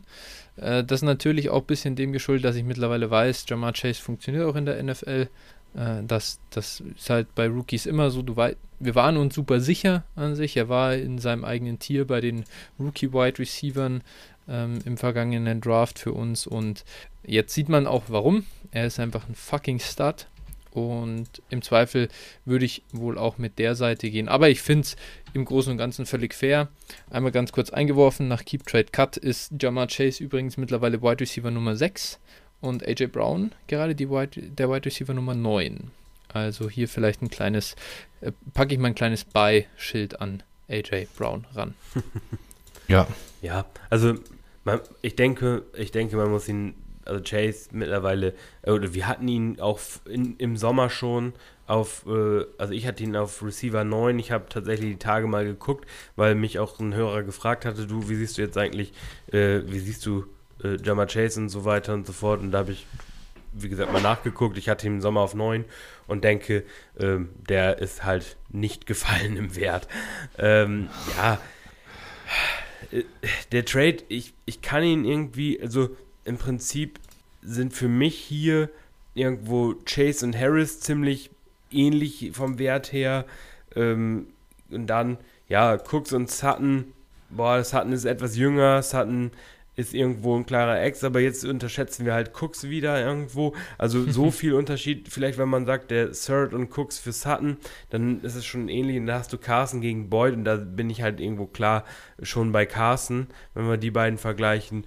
Also wenn ich so runterbreche, dann äh, wäre ich hier auch leicht auf der Chase-Seite, aber äh, irgendwie, ich mag in dem Deal halt außer Boyd eigentlich alles. Ne? Also ich mag alle Spieler, von daher, so wie gesagt, wahrscheinlich irgendwo leicht auf der Carson-Seite. In der Realität würde ich wahrscheinlich Najee Harris nicht wegtraden. Dementsprechend, äh, ja, würde ich den Deal wahrscheinlich irgendwo auf beiden Seiten, ich finde beide Seiten völlig okay und können mit beiden gut leben. Okay. Völlig verständlich. Kommen wir zum nächsten. Wir haben äh, noch drei Trades äh, vor uns. Ich glaube, wir haben heute auch schon wieder eine ganz stabile Aufnahmezeit. Äh, Emin, das kennst du aus deinem, aus deinem Podcast weniger. Das vielleicht auch für die Hörer, wenn ihr mal was Kurzes für zwischendrin hören wollt. Straight up äh, sind mehr on point als wir. Wir ziehen es immer schön in die Länge hier alles und, und äh, quatschen. Ähm, der fünfte Deal. Hier hat äh, CM1702 getradet und zwar für Marvin Jones Jr., Mike Williams und jetzt äh, wieder mal so ein, so ein äh, Gamechanger, ein 24er Viertrunden-Pick. Und abgegeben hat er dafür Christian Kirk, einen 22er Second Rounder, einen 23er Fourth Rounder und einen 22er Third Rounder. Also ein Second und ein paar Late Picks. Äh, Im Prinzip ist der Deal, ich, ich das ist vielleicht das ist einfacher für, für die, die das nicht sehen. Marvin Jones und Mike Williams äh, gekauft für Christian Kirk und ein Second und dann noch ein bisschen Picks sind dazu. Äh, Emin, ich glaube, dich braucht man da gar nicht fragen, oder? Welche Seite du da dann lieber willst nach deiner, ja, also nach dem, was du über Mike Williams gesagt hast. Das Problem ist, dass, dass zwei Sachen sind unterschätzt. Second Rounder in Superflex liegen. Also gehen wir davon aus, dass es eine Superflex-Liga ist. Äh, ja, ja, das ist ja. eine Superflex-Liga. Okay. Second Rounder in Superflex-Ligen sind um die Jahreszeit extrem undervalued. Ja, weil ist ja nur ein Second Rounder.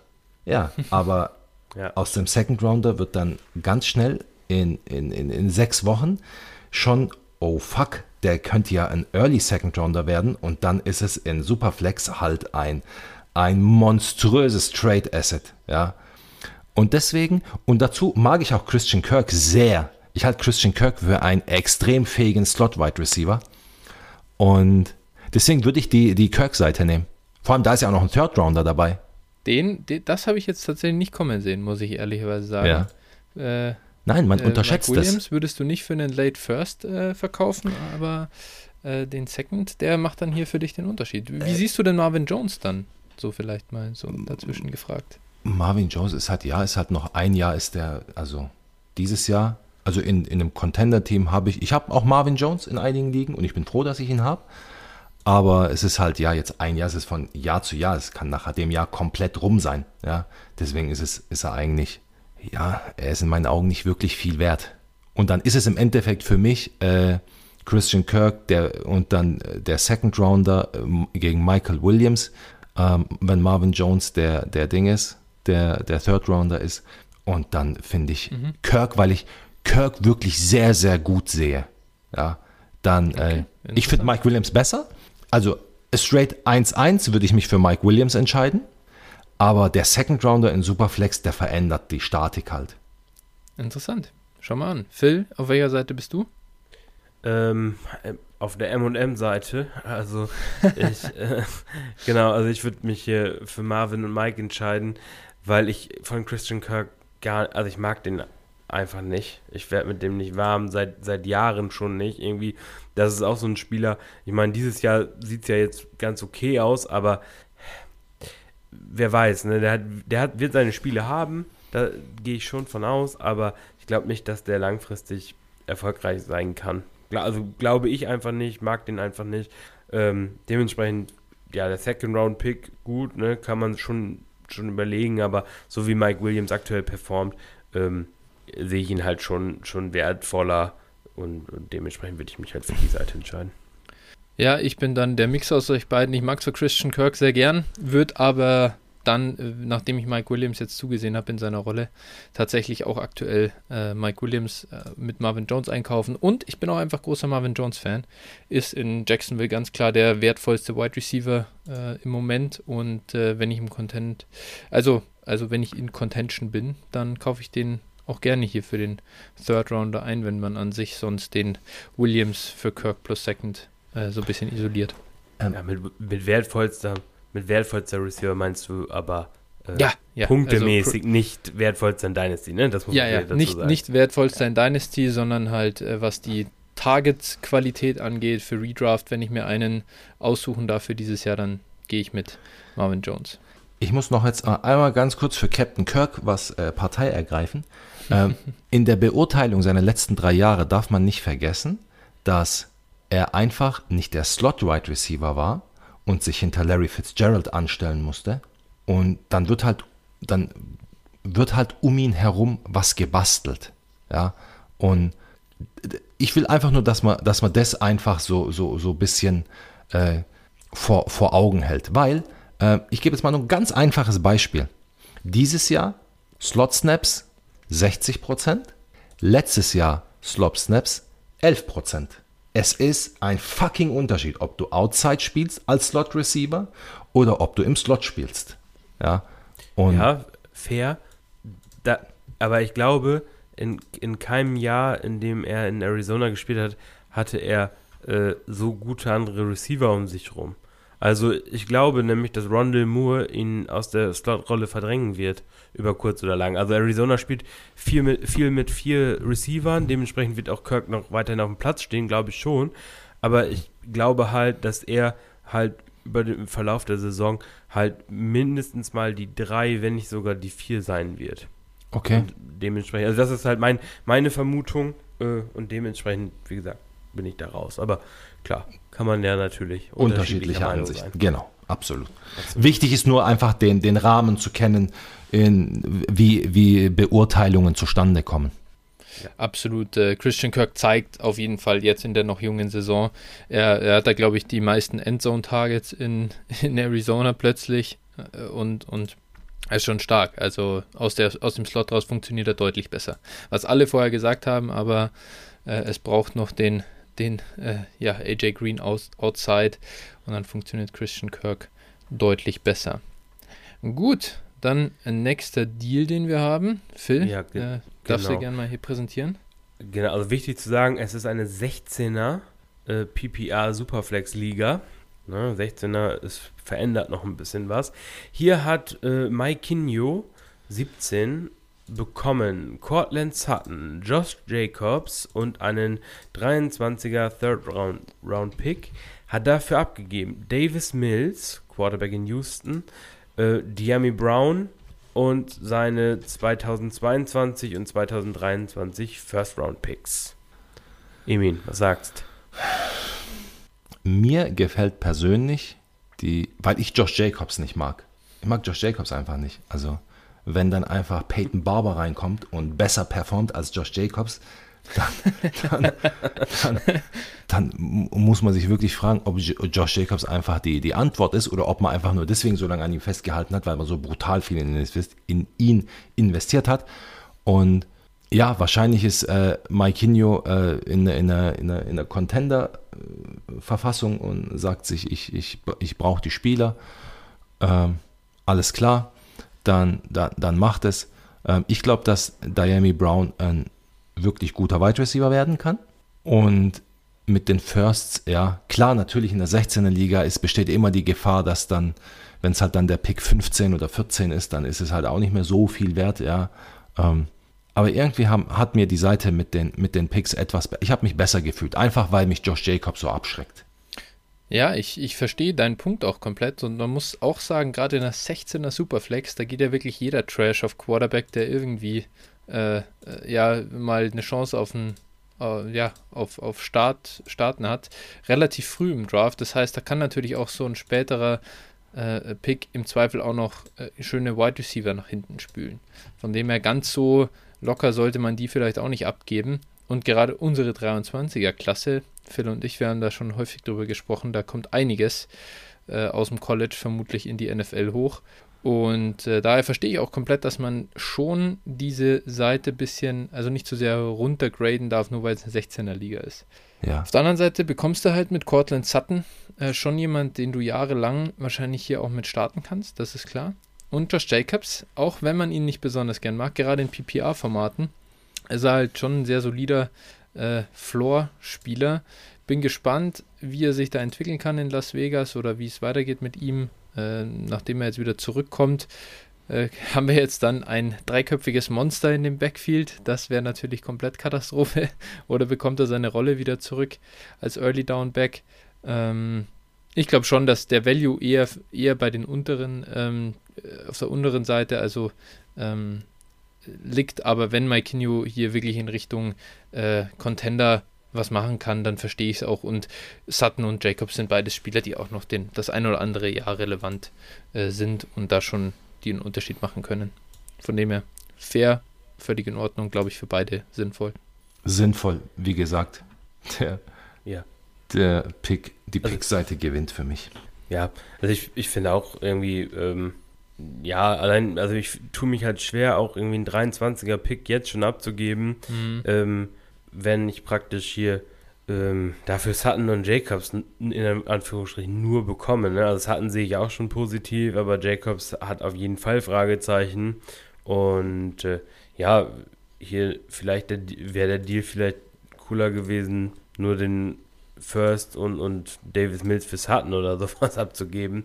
Ich glaube, das wäre wär vielleicht noch ein bisschen, bisschen besser gewesen. Ja, ja. das, äh, ja, fair, muss ich auch sagen. Das wäre, den würde ich im Zweifel auch im Vakuum auch lieber nehmen.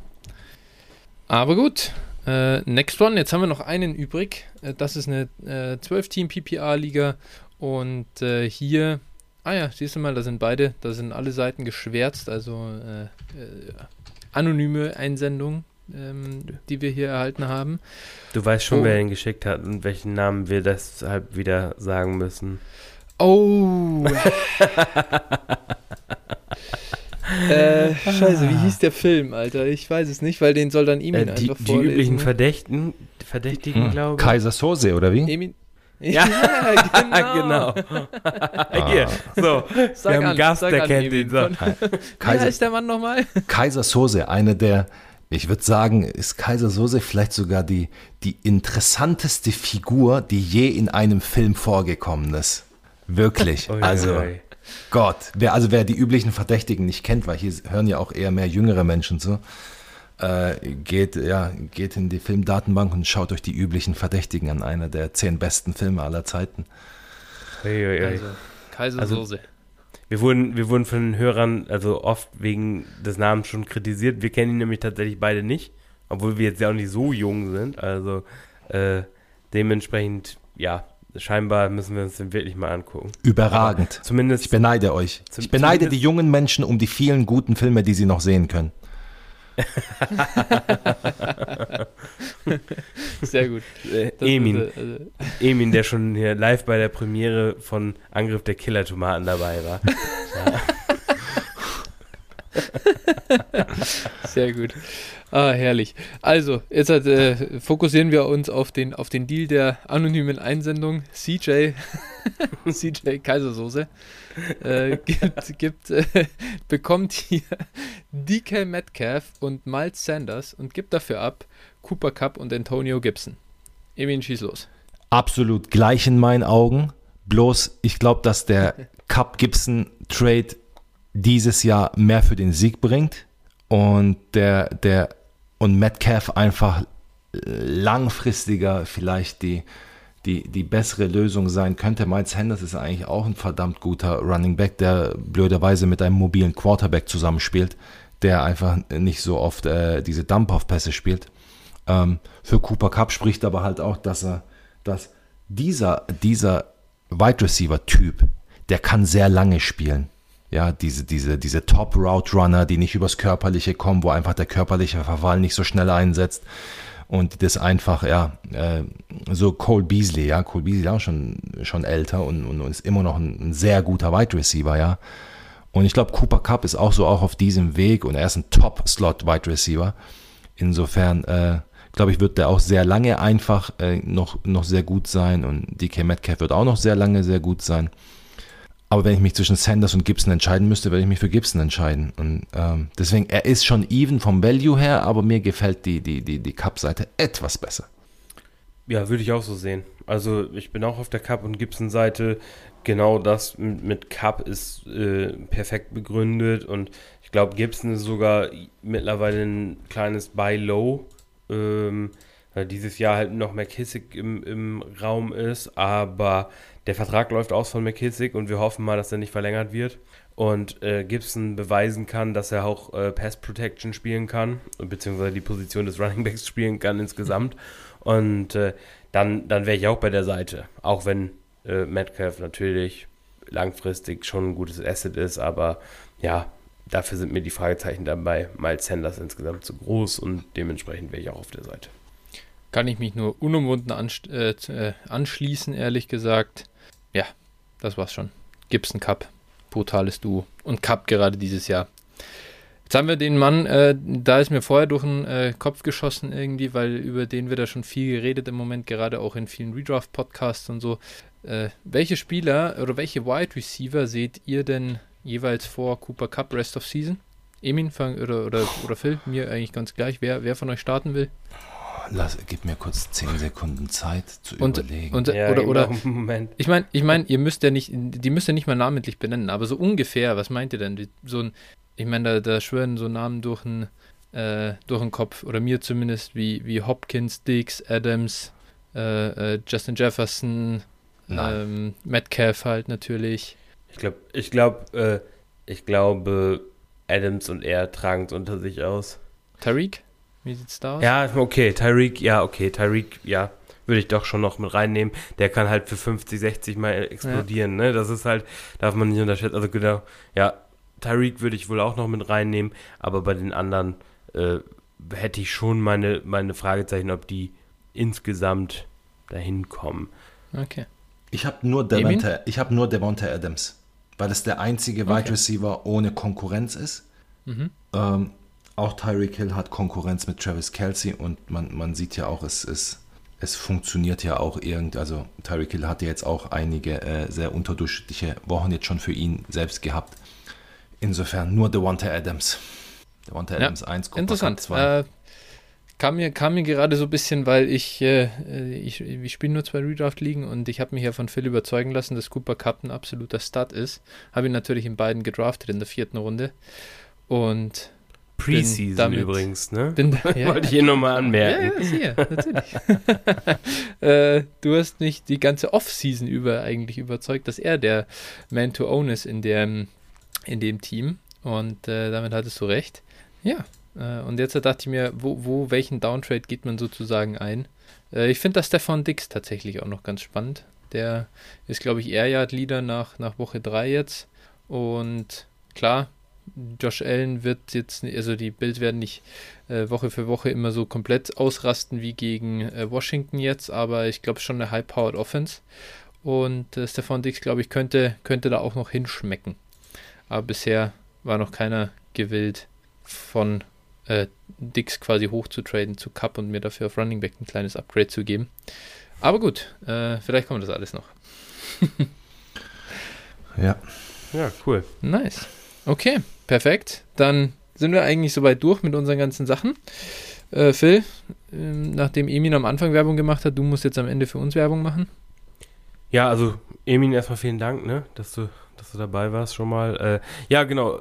Folgt uns auf jeden Fall äh, Twitter at DynastyFlow, Flow mit PH. Und äh, genau, dann dem Flo at 49erFlow und mir at Phil81190. Und ja, wer Bock hat, kann uns auch unterstützen. Das geht wie, Flo? paypal.me slash dynastyflow oder iTunes 5-Sterne-Review kann man auch da lassen. Oder eine ja. 1-Sterne-Review, wenn ihr wollt. nee, das, das wollt ihr nicht. Freuen wir uns. äh, genau. Nee, und dann äh, kriegen wir das auch, äh, wenn wir hier Reichweite generieren, dann kriegen wir auch weiter so Top-Gäste wie den Emin ran. Das ist ganz okay. wichtig. Äh, danke für dir. Danke dir für deine Zeit, Emin. Ja, äh, genau. Vielleicht können wir das irgendwann mal wiederholen.